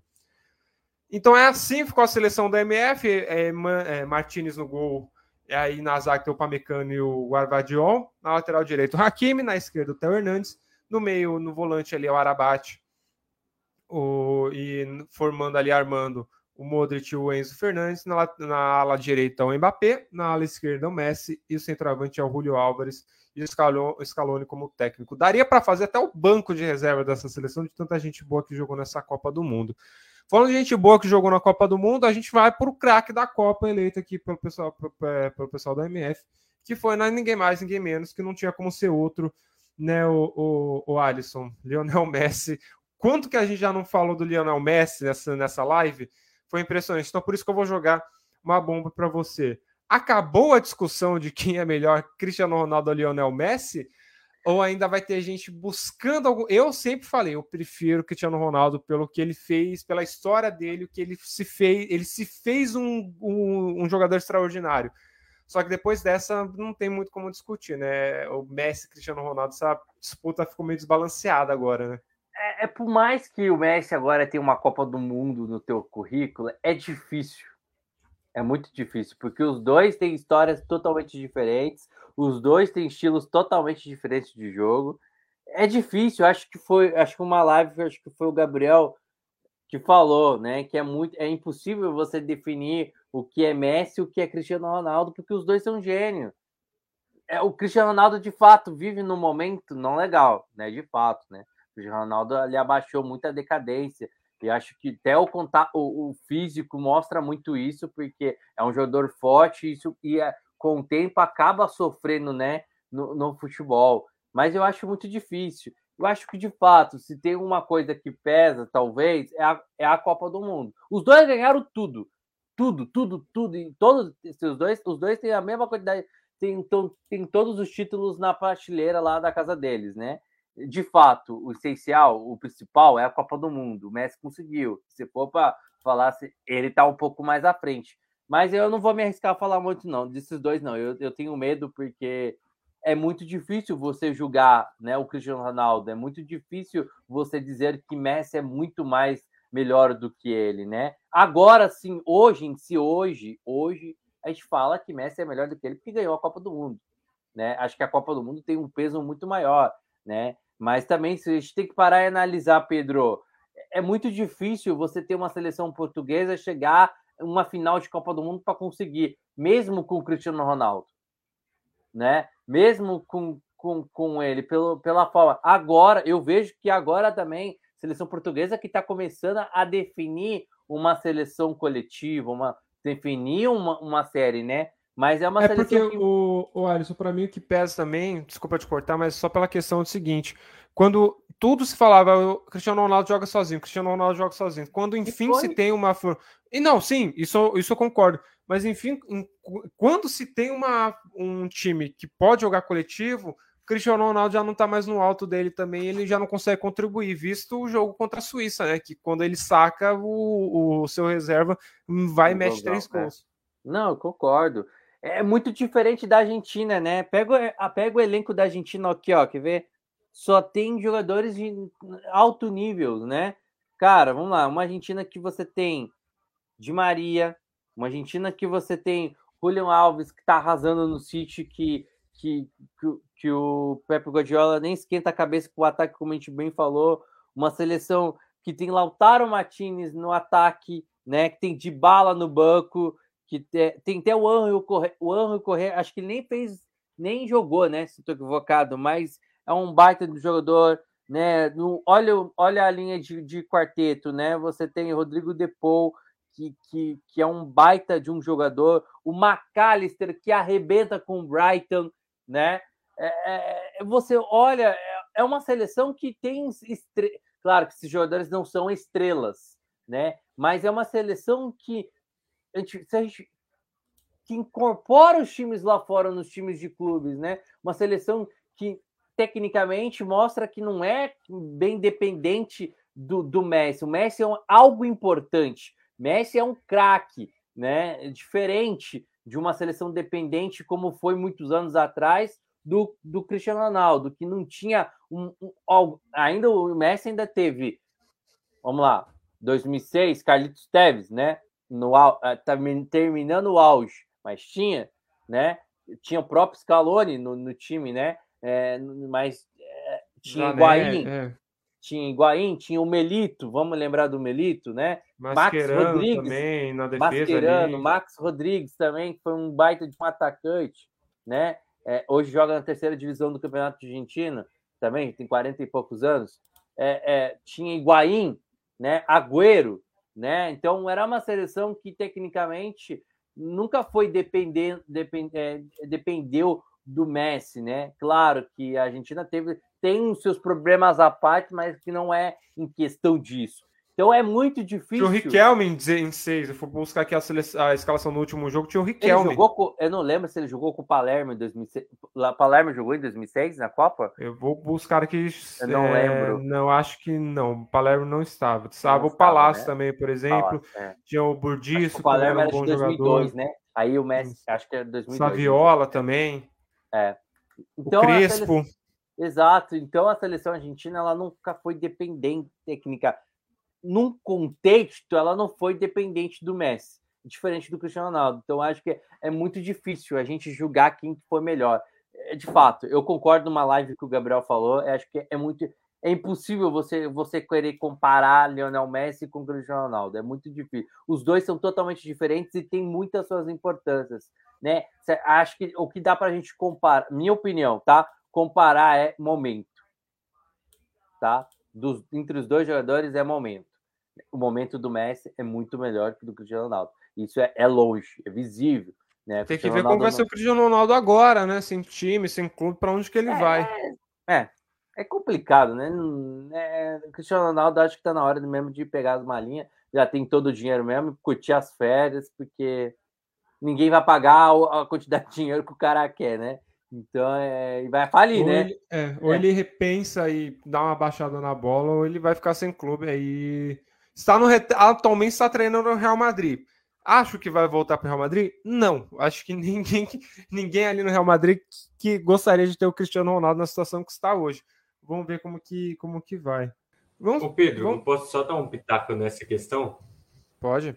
De Cristiano Ronaldo Messi, eu acho que aqui, como a gente está colocando o Messi com a questão da Copa do Mundo, de colocar ele num ponto acima, eu acho que melhor que o Cristiano Ronaldo, tecnicamente e tudo mais, melhor do que o Cristiano Ronaldo, acho que o Messi sempre foi. O Messi, como a gente sempre teve aquela discussão dele, nasceu com dom, ele nasceu bom. O Cristiano Ronaldo teve que brigar muito, lutar muito. É por isso Esse que é normalmente é eu colocava por isso que normalmente eu coloco o Cristiano Ronaldo na frente. Isso dele se fazer um grande jogador, quando ele viu que, as, que aonde ele estava jogando não estava ajudando muito, ele era ponta, ele nasceu como ponta. Viu que precisava de corpo para ganhar na corrida, ganhou corpo. Hoje ele está se posicionando de outra forma. Então, para mim, por isso que eu sempre coloquei o Cristiano Ronaldo, mas também uma Copa do Mundo agora no currículo. Antes o Cristiano Ronaldo tinha seu favor ao título da, da Eurocopa. Hoje o, o Messi tem um título de Copa América e um título de Copa do Mundo. Numa Euro que ele nem jogou bem. Né? Exato. Né? E que no, ele sai e não joga a final, né? Ele sai ali no início do, do, do é. jogo da final. E tem, assim, eu acho que é essa questão do Cristiano Ronaldo, o grande mérito dele de, de tudo que ele pode, você pode colocar, qual que é a grande vitória do, do Cristiano Ronaldo? É ele se colocar no pedestal tão acima do que ele poderia se mostrar lá no, no início da carreira mesmo que ele fosse tão grande. É igual você falou, ele surge como ponta, ele se desenvolve totalmente e aí ele se coloca num patamar muito acima e com mais de 30 anos, né, com 30 anos mais, ele consegue ganhar tudo que ele ganha com o melhor do mundo mesmo, né? Eu acho que o Messi nasce muito bem, ele nasce como um craque, ele se desenvolve como um craque de fato e vai ganhando tudo que ele, que ele pôde. Ele já surge no Barcelona que, que o favorece também, né? Toda a questão da, da geração que ele, que ele chega ali, de Iniesta e tudo mais, né? Chega no finalzinho de Ronaldinho. Então, assim, o, o Messi sempre foi favorecido por, por todo o contexto dele e ele sempre foi um craque. Ele sempre foi um jogador absurdamente bom, um gênio e aí o Cristiano Ronaldo se colocou lá naquele pedestal, falou: ah, já que tem o Messi, não, eu também estou aqui e eu sou um grande jogador, eu sou o melhor do mundo. E para tantos, igual o, o Pedro fala, se para ele é o melhor do mundo. E aí você vê que, que pessoas colocam o Cristiano Ronaldo acima do Messi, e o Cristiano Ronaldo tem muito méritos nisso. Acho que a perda do Cristiano Ronaldo de não ter a questão do, da, da Copa do Mundo foi porque o grande momento dele era em 2018, pós-Eurocopa. Ganhou a Eurocopa, vamos lá, vamos ganhar a Copa do Mundo e não consegue. Quem sai com saldo positivo da Eurocopa é, o, é, é, a França, que é a finalista. E aí tem todo o contexto, enfim. Mas é, o, o, Cristiano Ronaldo perdeu a Copa do Mundo ali em 2018, que não jogou tão bem, e hoje também não. Então, enfim, o Cristiano Ronaldo, para mim, é absurdamente bom, está no, no alto patamar, mas o Messi, não só por causa dessa, dessa Copa do Mundo, acho que ele se coloca acima como o maior, ele consegue ser maior do que o Cristiano Ronaldo, melhor tem, tem uma discussão. Para mim, o Lionel Messi é melhor do que o Cristiano Ronaldo, mas maior, acho que ele é maior porque se você colocar todos os títulos, tudo, o Messi tem uma coisa a mais que a Copa do Mundo, que é um peso muito grande. Então, de títulos de, de maioridade, acho que o Messi leva só por causa dessa Copa do Mundo mesmo. É, realmente, para mim, hoje eu sou sempre. Eu, eu gosto do Cristiano Ronaldo, sempre fui muito mais fã dele do que do Messi, somente pela pela personalidade dele, mas hoje está mais difícil para o fã do Cristiano Ronaldo defender o, o, o, o craque português. Vamos seguir agora, a gente fala da revelação da Copa. Eu acho que vai dar uma polêmica, acho que vai, vai gerar algum burburinho entre o pessoal, mas o craque da Copa é eleito. Cada um votou em um, é, mas aí na, no critério de empate foi as notas e os números. Acabou que o craque da. O, a revelação da Copa, desculpa, da, da MF é o é, holandês Code Gapto, é, Gapto, né? Eu ainda tenho, tenho um pouquinho de dificuldade de falar o nome dele. Jogador hoje que está no PSV, ele fez na Copa do Mundo é, três gols, foi um, do, um, dos jogadores. E o Gabriel, o Gapto, assim, é, essa geração nova da, da Holanda tem tudo para numa próxima Copa. Faltou, para mim, faltou um pouco de calma. Consegue buscar, mas buscar ali contra a Argentina, mas falta um pouco de calma mas essa geração da Holanda ela vem crescendo e quem sabe numa a próxima Eurocopa mostre o quão grande será essa geração da, da Holanda, né? Exato, essa seleção holandesa é difícil, né? É um, um jogo meio pragmático, tem a questão do técnico também que, não colabora muito, mas enfim, uma seleção holandesa que foi muito bem nessa Copa do Mundo, cai então para campeã. Sempre tem aquela questão, ah, prefiro cair para campeã. Né? A gente não caiu com, com um time campeão, mas eles caíram com um time campeão, que foi a Argentina e num jogo emocionante que a Holanda buscou, mas não conseguiu. Acho que o Gakpo é mais um aí da, da janela de janeiro que, que vai movimentar muito essa janela, né? Para alguém, quem que vai contratar, quem vai querer o Gakpo, né? Tirar ele do PSV. É, com, é, eu não concordo assim. O quem eu votei não foi o Gakpo, como a gente diz, cada um aqui votou em um, né? Eu fui muito no Enzo Fernandes ali, mas eu acho que de fato a, o Gakpo foi absurdo e a notas, as notas dele ajudaram pelo desempenho dele de gols, né? Ele foi um atacante, ele fez gols, ele deu assistência, ele foi aquele cara incisivo ali. E ele foi um cara que, que foi como o Mbappé, por exemplo, para a França, de pegar, de fazer os gols, de, de ser incisivo e tudo mais. E então, é, principalmente pela questão de que o, o Depay não, não, não né, o Memphis não conseguiu jogar toda a Copa do Mundo num alto nível. Aí o Gakpo chamou mais essa, essa responsabilidade dos gols, né? E aí sai com, com três gols dessa Copa do Mundo que já é um saldo positivo para o menino que está acabando de começar né, sua trajetória em Copas do Mundo e não tem ressalvas assim. Cada um votou em um, mas o Gakpo, se o Gakpo sai na frente merecidamente, porque foi foi muito bem nessa Copa do Mundo até cair então para a Argentina, mas fez gols e vai movimentar essa janela de janeiro. Vai ter gente querendo contratar ele. Eu coloquei o Enzo Fernandes, que vai ter gente querendo contratar ele. Tem o Tchouameni, que o Tchouameni ninguém vai querer contratar ele, porque o Real Madrid não vai querer tirar ele de lá. Ele é uma geração que, que, é, que substitui né, a geração de Modric e Toni Kroos ali. Ele é um pilar essencial dessa renovação do Real Madrid, então ele não vai sair dali provavelmente, mas é outra renovação também. Enfim, o Gakpo merecidamente é, tá, tá surgindo ali muito bem e foi um goleador dessa, dessa seleção holandesa que foi bem nessa Copa do Mundo. Então, merecidamente, ele ganha. Agora a gente fala do jogo da Copa, o Leandro. Assim, até ontem eu, eu tinha o meu voto tinha sido o Arábia Saudita e Argentina. E até ontem muitos jogos seriam apontados. Só que depois de hoje não tem como, né? O jogo da Copa é Argentina e França, essa final que tá, ela entra com certeza, né, Leandro? A gente falou muito, mas para fechar sobre essa final, ela entra como uma das maiores finais e um dos maiores jogos da história da Copa do Mundo pelo tudo que aconteceu, né? Exatamente. É, quando até o Nelson mandou o formulário, enfim, eu já estava pensando, eu falei, talvez algum nome ou algum tópico ou tema que formos preencher não irá, não irá bater depois da final de amanhã. E para mim ficou até a questão do Theo, que eu coloquei como lateral esquerdo e não foi bem no jogo, aliás, péssimo no, no jogo de hoje. Mas para mim o que mais impactou foi o, o, jogo, né? Porque até então não esperávamos que a final fosse do tamanho que fosse. Esperávamos e além, um depois, do 2, depois do 2 a 0 da Argentina também, Exato. a gente não espera muita coisa, né? Exatamente. É tanto que é tanto que esse tipo, um exemplo, quando você vai assistir Flamengo e, e Santos de 2011, cara, é do começo ao fim alucinante quando você vai ver o tape do jogo.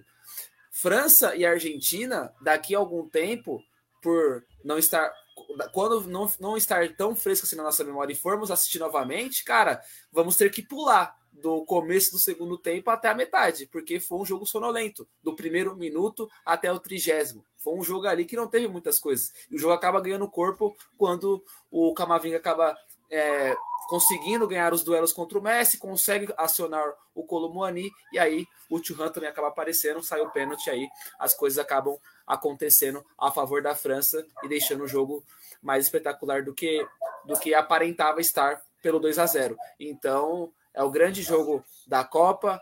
Para mim, é a melhor final de todos os tempos. Vale lembrar, ressalvas a Hungria e a Alemanha, ressalvas a própria Argentina e a Alemanha também, mas não consigo Brasil, ver Itália. Brasil e Itália, que também é, o que o Brasil faz no segundo tempo é algo espetacular. Aquele, aquele não, Itália não de 94, e... a outra. De 70, ah, de 70. 70. Imaginei se estava falando de 70. 70 e tem, tem aquelas semifinais também que acho que para mim foi uma loucura que o Brasil parou com a Itália. A Itália foi campeã em 82, né? Eu acho que aquela, aquele jogo contra a Itália, quando o Brasil é eliminado, para mim é uma loucura. Pô, a semifinal de. Ah, dá para falar muito é. de jogo. A semifinal de 70, é. Itália e a, a, Alemanha. A final de 66, e, é, a Inglaterra e a Alemanha. É, tem muito jogo aí que, que daria fácil para entrar no, no, nos melhores da Copa. Exato. Mas é porque Mas... esse jogo, a circunstância como foi, para mim foi espetacular. Exato. Se tratando de final, conhecendo a história, assim, acho que é a melhor. E felizardo somos nós que conseguimos acompanhar isso de uma forma mais profissional e capacitada possível até para estarmos aqui hoje comentando. Então, concordo 100%, grande jogo. E aquela questão, tecnicamente, sendo bem sincero, essa Copa do Mundo me decepcionou um pouco. Eu esperava um pouco jogos melhores. Só que a fase mata-mata e principalmente essa fase, essa final, me surpreendeu. Ficou um nível bem melhor do que vimos na fase de grupos, por exemplo, com muito 0 a 0 Com 0x0 uns, uns, jogos malucos, tipo Inglaterra e Irã, né? Que foram os jogos mais malucos é, dessa Copa. Exatamente.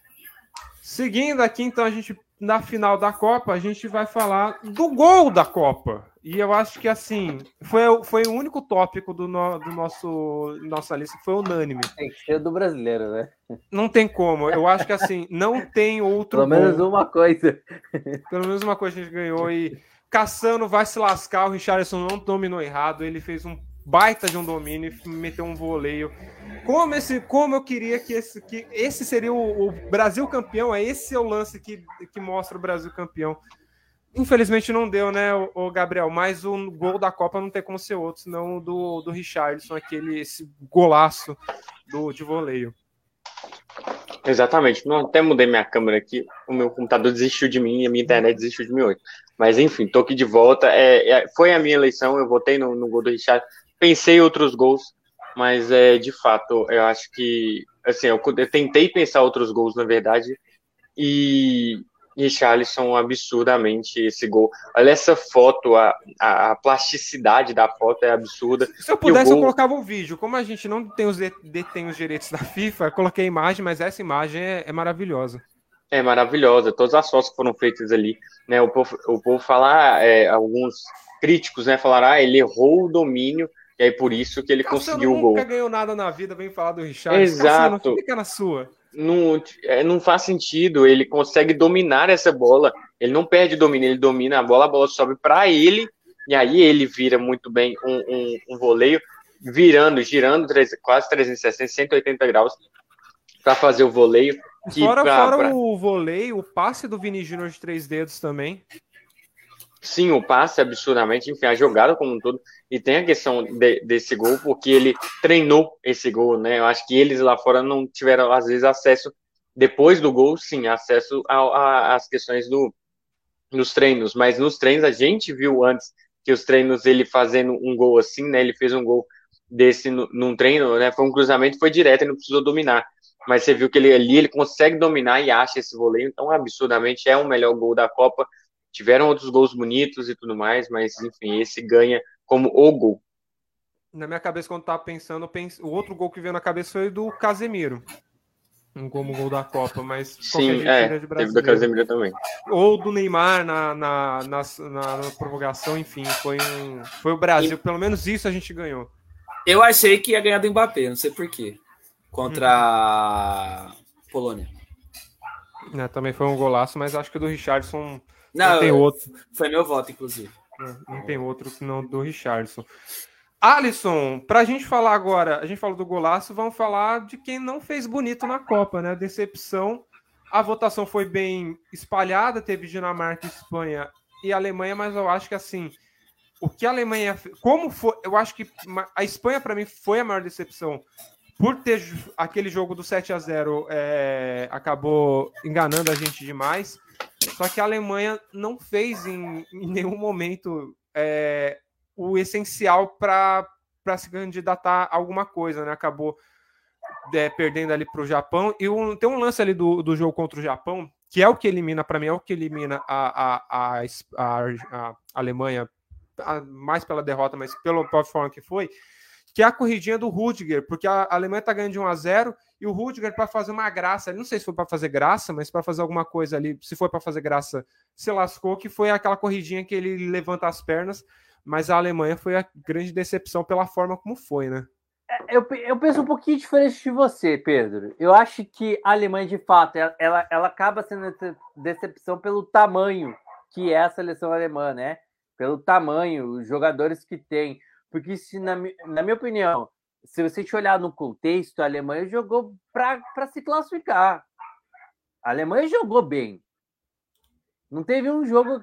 Claro que foi. Acho que o jogo que definiu o, o que a Alemanha perdeu foi o jogo contra o Japão, de fato, o primeiro jogo. E foi, foi uma bobeada, assim, na minha opinião, nem foi o elenco. Foi a burrice do, do treinador ter tirado alguns jogadores ali que não era para ter tirado do jogo contra o Japão, né? E, e, foi momentos assim, foi momentos assim rapidamente que o Japão conseguiu fazer o gol, porque o Japão não jogou bem aquele jogo. Para mim, a Alemanha tinha feito o melhor primeiro tempo da fase de grupos, aquele, aquele contra o Japão. Então, para mim, no contexto, eu acho que não, ela é decepção pelo tamanho que ela é, né? Porque acho que decepção, decepção para mim é a Bélgica, no grupo que tecnicamente ela era para passar em primeiro. A Bélgica, a gente não pode esquecer da Bélgica. O Uruguai, gente, eu acho que o Uruguai foi uma decepção. Né? Aí, o Uruguai deu azar, eu acho. Porque acho que, que não é azar. Eu primeiro, acho que é, é que o primeiro jogo, o primeiro jogo realmente não joga bem. É, se defende contra a Coreia do Sul. Só que o jogo contra a Gana, cara, foi, foi um lance assim, um pouco, um por pouco, por alguns minutos, a, o Uruguai não se classifica. Então, não, concordo contigo, né? Mas eu acho assim, o jogo contra Coreia e jogo contra Portugal, o Uruguai não ganha, não vai se, não se classifica por causa desse jogo, por causa novamente insistência errada do seu treinador. Claro, o treinador está no começo, né? O Uruguai sempre teve uma, uma filosofia com o Tavares, né? Mas é para mim ali é uma insistência. Ele não entende que qual, qual é a composição do meio de campo do Uruguai e quando vai entender a composição que o time. O problema não é o ataque, é a composição, não, não, não, não, não, não, tem ligação aquele meio de campo como foi contra a Coreia e quando foi o primeiro tempo e boa parte na segunda etapa contra Portugal, ele pensa errado. Acho que Portugal, assim, para mim, Bélgica e Uruguai, para mim, são realmente, para mim, ainda até votei nas duas, foram a decepção da, da Copa do Mundo. Eu acho que a Alemanha jogou bem, acho que ela entra como decepção pelo fato de ser uma, uma equipe com, com um peso enorme, enorme, e pressionada pelo que fez em 2018. Mas, porque para mim ela jogou bem, ela jogou bem os três jogos, né? Mas para mim, mais decepção mesmo é a Bélgica. Acho que a Bélgica, cara, já era, né? Não sei como, como ela foi número um do mundo, né? Com, com as bizarrices do rank da FIFA. Eu acho que essa é a grande, grande só, só complementando, Pedro, a falar do Alisson, eu, um outro fator também que faz com que essa Alemanha, na minha opinião, não seja a principal decepção é que ela enfrenta um Japão que não vence só ela, vence a Espanha também. E a Alemanha, querendo ou não, ela faz o seu papel que é vencer a Costa Rica e empata contra a Espanha. Então, é um grupo muito equilibrado que a Alemanha sai com quatro pontos. Então, também até me surpreendi com com que nossos colegas têm escolhido a Alemanha, porque a Alemanha ela é uma decepção, mais por ela ser uma tetracampeã mundial do que propriamente por todo o contexto que vimos na fase de grupos. Um empate contra a Espanha, uma vitória contra a Costa Rica e uma derrota contra o Japão, que também a Espanha teve. Então, é uma decepção? Sim, mas a principal não. E para mim, não vou falar disparado, porque essa Copa teve algumas exceções sim, mas para mim a Dinamarca fica com a liderança, porque a Dinamarca ela chega para uma Copa do Mundo num ciclo muito bem feito, tendo feito uma Copa do Mundo bem interessante em 2018, fez Maior, uma grande uma Euro uma que. Euro, uma Nations League também, vencendo duas vezes a França. Exatamente. E na Euro sabemos que aquele pênalti no Sterling, não, não sendo marcado, poderia colocar a Dinamarca mais, mais avante. E quem sabe a Dinamarca não poderia até surpreender uma Itália numa final. Então, assim, a Dinamarca, para mim, foi uma decepção gigantesca, porque ela cai num grupo onde vimos uma Austrália muito bem treinada, mas com carências técnicas naturais e contra uma Tunísia que a Dinamarca simplesmente não conseguiu jogar. Então, os adversários que emplacaram a, a Dinamarca, porque eu nem vou colocar a França, porque era natural até a França vencer, mas Tunísia e Austrália interromper o andamento de uma Dinamarca que fez um ciclo de Copa do Mundo muito bem feito, para mim foi a principal decepção dessa Copa. Só, só um detalhe, só para complementar rapidinho ali do Leandro. É bizarro, né? Que a Alemanha jogou os três jogos muito bem na fase de grupo e não se classificou. E o Japão não jogou nada os três jogos. Verdade. E se classificou, né? Perdeu para. Pra, em primeiro ainda, né? Exato. Classificou primeiro. Poderia ter sido o, Bra... o Japão contra o Brasil, mas não é. foi. Verdade. E perdeu para Costa Rica jogando mal, né? E vamos, vamos lembrar também, não jogou bem contra a Costa Rica. É bizarro essas coisas que o futebol apronta pra gente, né? Hum, é, vamos, é, o Japão realmente, para mim o Japão foi até uma boa, uma grata surpresa jogando do jeito que jogou. Falando de surpresas, eu acho que esse realmente não tem dúvida, não tenho o que falar, não tenho que alguma outra opção que não fosse a grande história que foi Marrocos, a surpresa da Copa. Acho que não tenho o que falar, né, o Leandro? É a surpresa da Copa. E para mim, o... eu não sei como vai ser o próximo ciclo, não sei como que vai ser as próximas. Se, a... se Marrocos em 2026 se classifica para a Copa, claro que vai ter um aumento das vagas, mas não sei se, se, se vai, não sei, não sei como vão estar os jogadores. Mas é uma história que nunca será esquecida a primeira seleção africana a avançar até uma semifinal de Copa do Mundo. E eu torci muito para que fosse para a final, não foi, enfim, mas Marrocos é a grande história da Copa e a grande surpresa. é a grande história da Copa. E novamente, quando se tem anteriormente que a Argentina deixa um legado bem interessante ao vencer essa Copa, e, e o Marrocos deixa um legado muito próximo com o que a Argentina deixa. Que as seleções europeias são sim, no contexto geral, as mais fortes pela questão numérica, mas que numa competição de curto prazo, que é uma Copa do Mundo, dá sim para você jogar de igual para igual contra elas e dá sim para eliminá-las. A menos que você seja o Brasil, né? Mas de resto, qualquer é, um consegue ao, me... ao menos que seja uma equipe que ataca com sete jogadores, faltando quatro minutos numa prorrogação. Fora isso, você acaba conseguindo os objetivos. E a seleção marroquina vai deixar um legado muito importante, não só para a escola africana, mas para a escola asiática, para a escola da CONCACAF, enfim, entre outras, as menores, de menores proporção, se tratando de América do Sul e Europa, que é, que é a qual? A organização potencializada com talentos ali, com individualidades esporádicas, dá sim para fazer um bom trabalho e dá sim para você eliminar gigantes como Espanha e Portugal. Então, a seleção marroquina ela deixa um legado dessa Copa do Mundo de que o trabalho sendo bem feito, uma equipe muito bem organizada, dá sim para chegar longe na Copa do Mundo. E acho que 2026 e 2030 será mais natural um africano chegar numas quartas. Semifinal, ainda vejo com, com uma questão ainda com um olhar um pouco, um pouco desconfiado, porque é muito difícil chegar na semifinal. Nós, brasileiros mesmo, que somos pentacampeões, quantas vezes chegamos em semifinais depois de 2002? Apenas uma vez. E até então, é antes, muito... né? A gente é pentacampeão, mas a gente chegar em semifinal, chegar, a gente chegar numa semifinal não é, é fácil. Muito, a gente é chegar já é bem mais complicado também.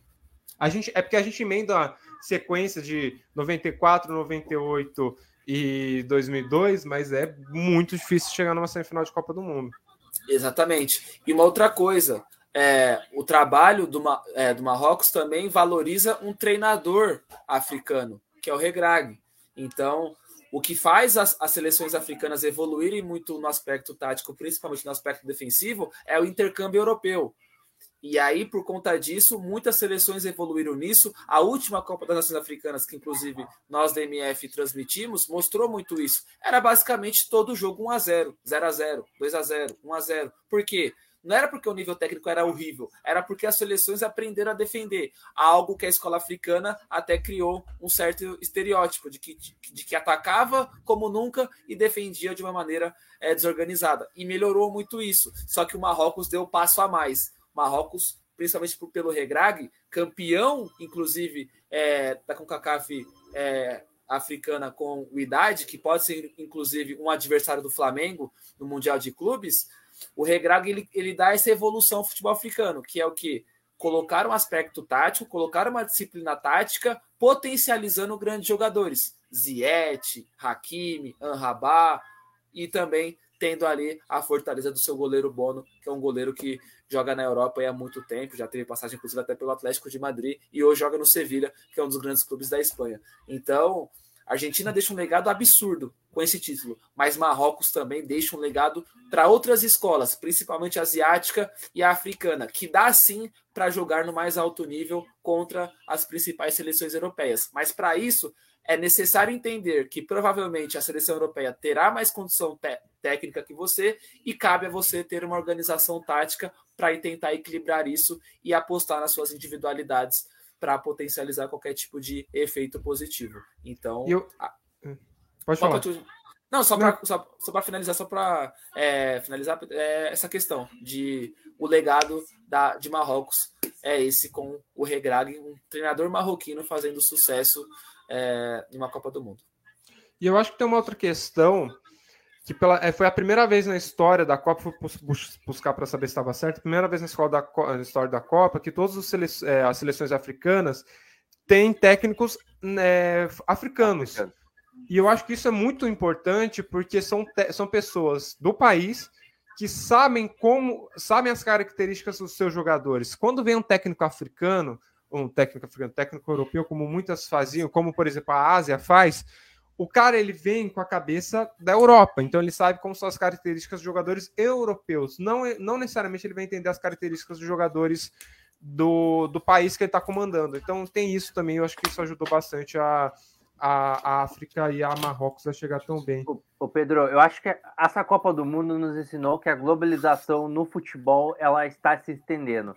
Então a gente está parando com aquela ideia que a força do futebol, isso até é importante a Argentina ganhar, hein? Isso é muito importante a Argentina ganhar. Quem sabe que seja força... revista a questão da, da Nations League também, né? Exato. Exatamente. Isso mostra, isso mostra que a globalização né, tá acabando, não é que está acabando, ela está parando um pouco com o foco como se fossem os europeus que mandam no, no, no, mundo, né? A gente viu nessa Copa seleções africanas, Marrocos deu um show, né? Não tem que dizer, acho que é melhor por mais que chegou nas semifinais, eu nunca vi uma, uma seleção africana jogar dessa forma como jogou. Senegal talvez caiu um pouco de produção do que a gente cotava, do que fez a Copa Africana. Como o Leandro falou, a Copa Africana de Nações para mim foi fantástico.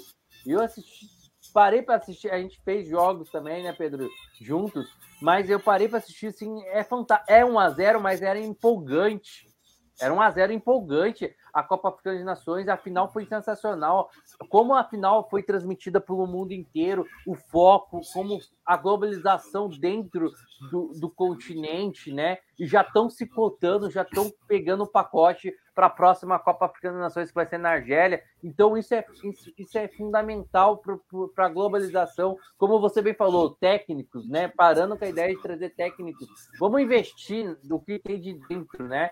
É, como a gente viu o futebol asiático mostrou muito isso nessa Copa também. V vamos colocar lá, né? O Japão, o Japão não jogou nada, de fato, mas mostrou consistência para chegar até as oitavas de finais e fazer jogo duro contra a Croácia. E querendo ou não, ganhar da Alemanha e ganhar de uma Espanha e sair em primeiro é muito, pela forma que jogou, é muito importante para o teu país, né? Com o treinador japonês, né, né, Alisson? Com o treinador japonês. Exatamente. E, por exemplo, é que eu não sei se o técnico na Austrália é isso, mas só para pontar, pontar, é, pontar também. A Austrália faz jogo difícil, até tudo bem que perde 4 x mas faz jogo difícil contra a França, faz jogo difícil contra a, a, a Dinamarca, vence, e faz um jogo difícil contra a Argentina. A Argentina não foi para prorrogação ali pelo Emiliano Martinez. É. Exato. E vamos colocar a Coreia. A Coreia não jogou mal essa Copa do Mundo, gente. Pelo de... não jogou. Jogou de igual para igual no... contra. É. Jogou de igual para igual contra o Uruguai. E finalizou mais. Jogou Uruguai, melhor que, Porto, que o Uruguai. Exato. O jogo com a Gana é um dos melhores jogos que eu vi nessa Copa. Que a, a Coreia mostra como. Eu, eu, eu, gosto do passe, do lançamento da Coreia para dentro da grande área. Eu acho que eles fazem lançamentos perfeitos. Assim, os, os cruzamentos que eles fazem, eu acho, eu acho que dá, eles fazem de um jeito que tá. Falta, quem sabe, uma referência longe, um mais forte ali na área. Na né? cabeça né? do jogador. Exato, jogou muito bem contra a Gana, né? Vendeu, vendeu cara a, a, derrota, a, a, vitória de Gana. Contra, contra Portugal, claro que contra Portugal, Portugal também deu um pouco de caída, mas jogou bem. Né, contra, contra Portugal, eu acho que é um grande avanço, mostra que a globalização dentro do futebol ela está sendo muito importante, né? Ela está ela tá crescendo. E aí o Leandro falou da CONCACAF. Vamos lembrar, né? Eu acho que é uma Copa que nos ensina muitas, muitos fatores. A gente não pode esquecer do Canadá. O Canadá não, se, não, não passou para a fase de grupos, mas ela jogou bem. Né? É, cara, o que é empolgante o que o Canadá fez. Os Estados né? Unidos chegando também nas oitavas. É, eu acho que os Estados Unidos ainda tem, tem corpo, sabe, Gabriel? Eu acho que os Estados Unidos ainda eles têm, ele vem, acho que, de uma reformulação desde da Copa aqui no Brasil de 2014, né? Ok, que 2018 não foram, né? Não foram. Tiveram uma decaída com a saída do Dovan, né? Eu acho que cai, teve uma, uma ótima decaída. Mas acho que também concordo contigo, né? É uma seleção muito jovem que acho que Canadá e Estados Unidos estão se preparando para a próxima Copa do Mundo. Não sei se vão estar tá pronta, né? Mas para mim é muito bonito e, e aí entra no gol lá, o gol mais bonito, sabe?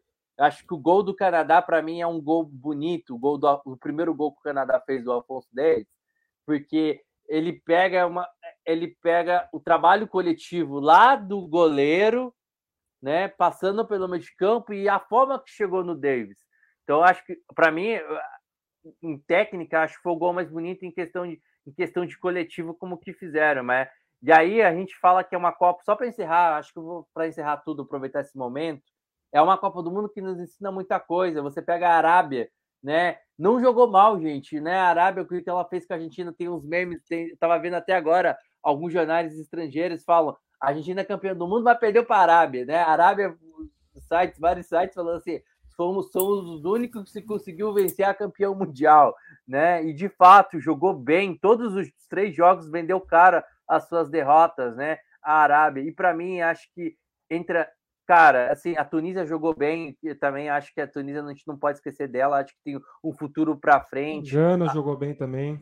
É, acho que Gana não, acho que Gana para mim foi a decepção. Acho que a Gana poderia mais, na minha, opini minha opinião. Gana poderia ter exercido muito mais. Mas, assim, só para finalizar, eu acho que é uma Copa que nos ensina muitas coisas. E você vê o gol, o Irã jogou, o gol que o Irã, é, a decisão que o Irã fez no jogo contra foi contra o País de Gales, né? O gol no finalzinho, gente, aquilo para mim mostra que o futebol vai muito além do que a gente do, do esporte, né?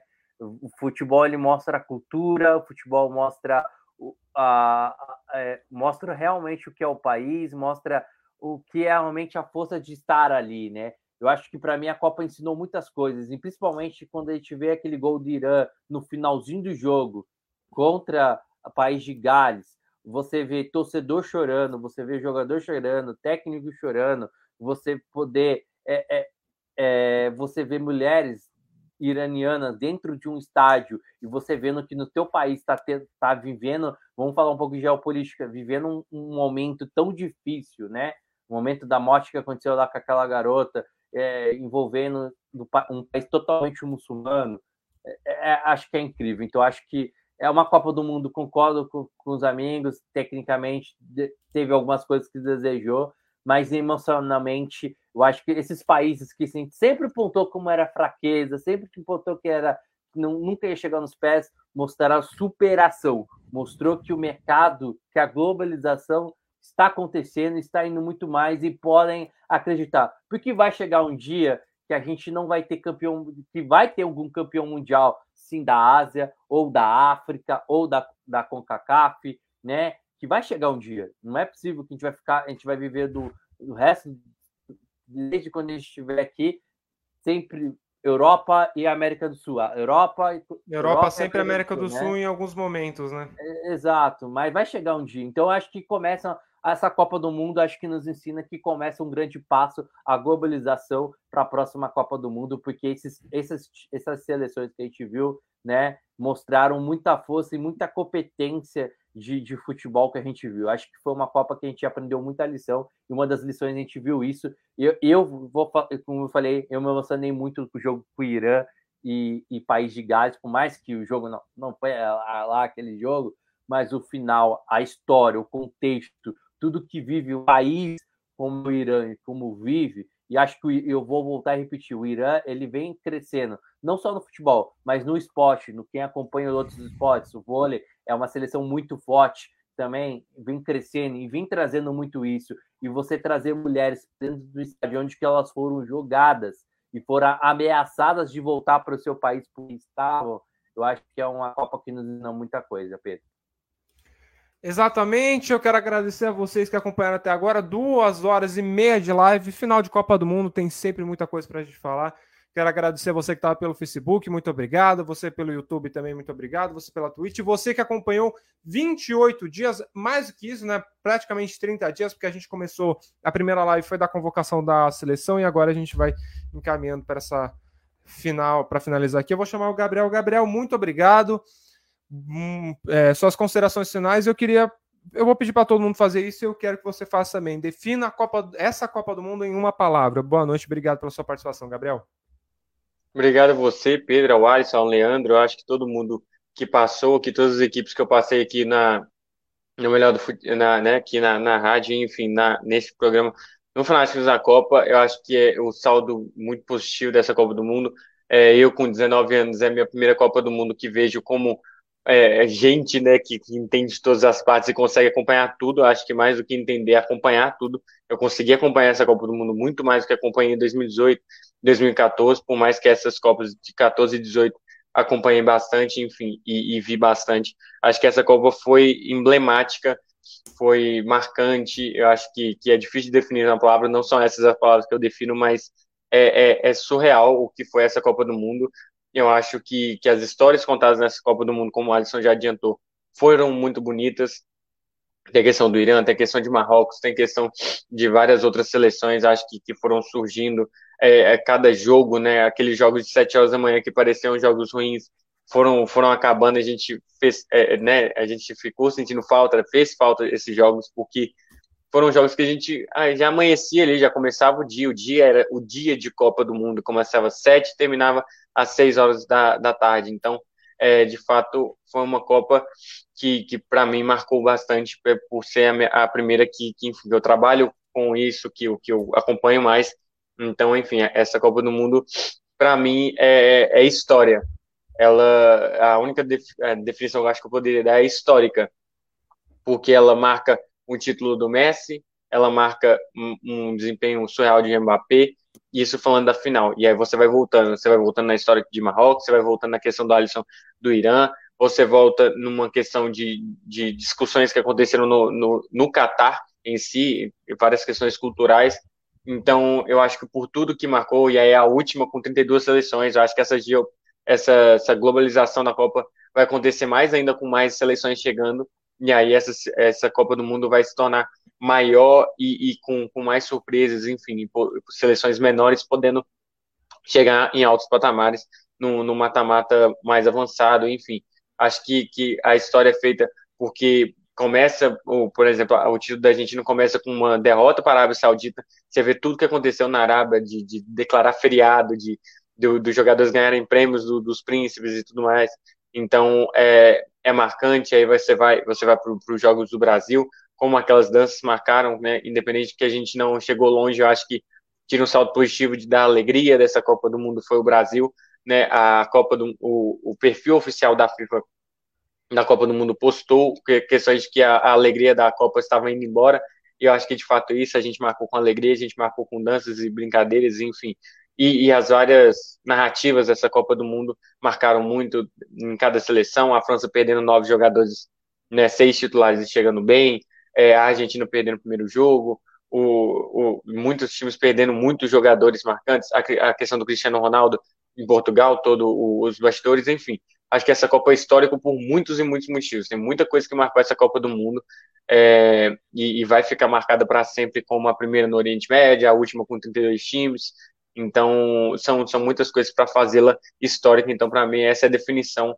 E eu só tenho a agradecer a Deus por, por permitir eu assistir isso, enfim, e aqui a MF por, por abrir esse espaço para a gente sempre discutir e dar opinião, enfim, falar, né? Porque a gente que gosta de Copa do Mundo gosta de falar de Copa do Mundo também. Então, enfim, obrigado a todos vocês. E eu acho que é isso. Essa Copa é histórica. Exatamente. Gabriel, Leandro, para encerrar também, muito obrigado pelo seu tempo que você ficou aqui para a gente com essa Copa do Mundo. Defina essa Copa em uma palavra. Primeiramente, a sua imensa Pedro, Alisson, Gabriel. O, inclusive, o Gabriel utilizou a palavra que eu pensei, é emblemática. Essa Copa do Mundo é uma Copa do Mundo que deixa muitas lições. Normalmente, todas as Copas, principalmente de 2010 para cá, elas deixam lições e legados táticos. Depois de 2010, a questão de perda após posse aumentou. Em 2014, a era do 4-2-3-1 que a Alemanha impõe com o Joachim Low virou uma tendência que até hoje no futebol brasileiro é usado muito, 4-2-3-1. Em 2018, muitos sistemas com três zagueiros, que virou uma rotina principalmente aí nas últimas temporadas europeias, que a própria Bélgica utiliza contra o Brasil e utiliza muito bem, acabando para a semifinal. Então, cada Copa deixa seu legado tático. Nessa Copa eu não vejo assim. Eu vejo essa Copa deixando outras lições, e lições principalmente do, do, do quesito ciclo que tem sim que se valorizar um ciclo, tem sim que se fazer um bom ciclo, mas tem que deixar o ciclo à parte, porque quando começa a Copa do Mundo, você acaba deixando isso para trás.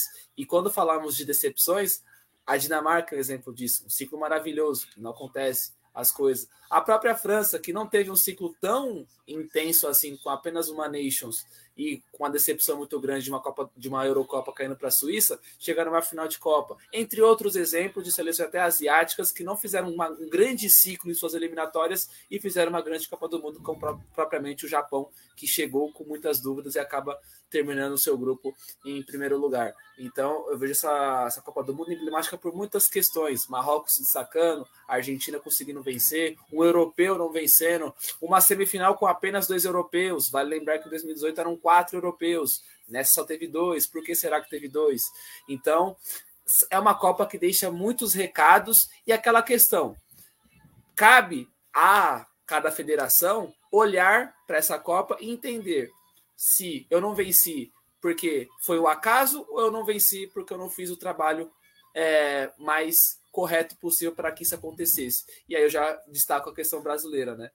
Para a seleção brasileira, essa Copa do Mundo deixa muitos recados. Então, é, é uma Copa do Mundo emblemática por muitos fatores: golaços, grandes jogos, principalmente no mata-mata, acréscimos intermináveis, mas principalmente pela questão mental foi uma Copa do Mundo do ímpeto competitivo muito alto. De todas que eu assisti até o momento, foi a principal. Tá certo que ela ter começado em novembro e terminado em dezembro ajudou muito pela questão física. Mas foi uma Copa do Mundo que, se você não tivesse o se você perdesse mentalmente por 10, 15 minutos o seu jogo, e a Argentina demonstrou muito, muito bem isso, você acaba perdendo vantagem de 2 a 0, como aconteceu contra a Holanda, como, acontece, como aconteceu hoje contra a França. Então, é uma Copa do Mundo que vai deixar saudades. Repito, tecnicamente me decepcionou na fase de grupos, mas que no mata-mata, principalmente nessa final, deixou aí um bom recado, deixou aí grandes jogos e a melhor final de todos os tempos. Então, novamente, satisfação imensa a Pedro, Alisson, ao Gabriel que já foi, e a todos os fanáticos que acompanham aí todas as lives do Fanáticos por Copa. Exatamente. Alisson, para você, suas considerações finais e a Copa do Mundo da FIFA 2022 do Qatar em uma palavra. Tá mudo, Alisson. Ah, faço minhas palavras que o Leandro falou, acho que eu só vou falar uma palavra, superação. É a Copa da superação dos jogadores. De si, final de ciclo, começo de ciclo, de decepções, é, times inferiores conseguindo superar dentro do seu limite. Eu acho que comentário anterior eu já defini muito o que, o que foi a Copa para mim, uma Copa emocionante com um, vários aspectos cultural. Eu acho que isso no Catar mostrou muito isso, né? Eu acho que tem que ser importante. Eu acho que o futebol tem que dar esse recado. O que é o, o que é o cultural dentro dos seus países, o que é a geopolítica dentro dos seus dos países. Então, no Catar a gente pôde acompanhar muito disso. Então, acho que para mim, a gente se superou com várias coisas. Acho que a Copa termina com uma superação, né? A, gente que aqui na MF acompanha a Copa do Mundo desde 2014, quando eu entrei aqui. Então, é, é, é muito bom. Acho que Copa do Mundo é uma Copa... É, é muito bom a gente ter um ano de Copa do Mundo, né? Que é outro, é outro mundo, é outra coisa, né? Ainda mais quando você assiste uma Copa do Mundo ao vivo dentro, dentro do, do país onde você vai, né? Então, acho que a gente, a gente se superou. Acho que mais superação mesmo, e muito mais foi a gente. Vamos falar um pouco do trabalho da gente, né, Pedro? Há vários profissionais aqui na MF, né, que, estão aqui com a gente. Eu falo, acho que nome do Nelson, eh, talvez aqui dos meninos aqui, sou o mais velho, que estou aqui desde 2014, aqui com a galera. Acho que a gente deu um show. Acho que todo mundo acompanha a live dos outros amigos aqui também. A gente deu um show. Acho que todo mundo fez o teu melhor, pesquisando, falando, mostrando e mostrando o profissionalismo o que a gente está fazendo aqui. Acho que isso a gente tem que agradecer ao Nielson, ao Nilson, que deixaram a gente falar um pouco do que a gente entende, do que a gente gosta, né? Um pouco para o pessoal, a gente, a gente bombardeou aí as redes sociais com, com as nossas lives. Foi muito bom estar aqui com todo mundo, e para mim sempre eu falo que eu aprendo muito mais, né? A gente, a gente e a aprendizado é você saber falar que você aprende com o outro, né? Eu aprendi muito com, com a galera aqui. Valeu, galera. Valeu, Pedro. Valeu, Leandro. Valeu, Gabriel. Valeu, Fanático, sempre, sempre com a gente aqui. Isso aí, eu quero passar rapidinho. Eu quero agradecer ao Fanático Fanático que acompanhou a gente até agora. Agradecer o Alisson, o Leandro, a todos os outros também que estiveram, o Caio, os cabeças que eu vou lembrar, o Caio, o que tiveram a gente durante essa, essa, esses 28 dias, mais 28 dias, né? O nosso trabalho extenso de trazer a melhor qualidade, melhor transmissão, dar oportunidade para todo mundo. Muito obrigado. Agradecer também o Nielsen que está aí acompanhando a gente. Muito obrigado. A Pinaco, agradecer que teve com a gente durante essa Copa do Mundo, vai continuar após Copa do Mundo. E é isso aí, gente. Acabou a Copa do Mundo FIFA no Qatar 2022. Faltam 1.268 dias para a Copa do Mundo FIFA Estados Unidos, Canadá e México em 2026. Um novo ciclo se come começa. E você não vai ficar sozinho aqui na MF. A gente volta com os campeonatos as nossas narrações, né? Campeonato internacional aí, campeonato inglês, francês, espanhol, tudo aí na, na, MF. Em janeiro tem a Copa São Paulo de Futebol Júnior, os craques do futuro entrando em campo e a gente acompanha também aqui na MF. Ano que vem, Campeonato Brasileiro, Champions League entrando na fase decisiva, estaduais, Supercopa do Brasil, todos os campeonatos é, amistosos quando começar também da seleção brasileira, tudo aí de volta para iniciar um novo ciclo de mais quatro anos, três anos e meio, né? A gente pode falar para a Copa próxima Copa do Mundo 26, que se tudo der certo estaremos aqui firme e forte MF sempre com você. Muito obrigado, fanático, fanática. É isso aí, até a próxima. Nos vemos aí. Entre nas nossas redes sociais, o arroba Instagram, arroba WebRadioMF no Instagram, onde você tem toda a cobertura, você acompanha nosso calendário, tudo a gente posta lá. Facebook, curta, se inscre... É, curta aí a, é, a página no YouTube, onde a gente coloca as narrações também, se inscreva, ative as notificações, faz todo aquele processo que todo mundo conhece, todo youtuber pede demais. E muito obrigado por você ter acompanhado aqui com a gente na MF essa Copa do Mundo no Catar. É isso aí, gente. Muito obrigado. O melhor do futebol, passando a emoção que você já conhece. Muito obrigado. Até a próxima.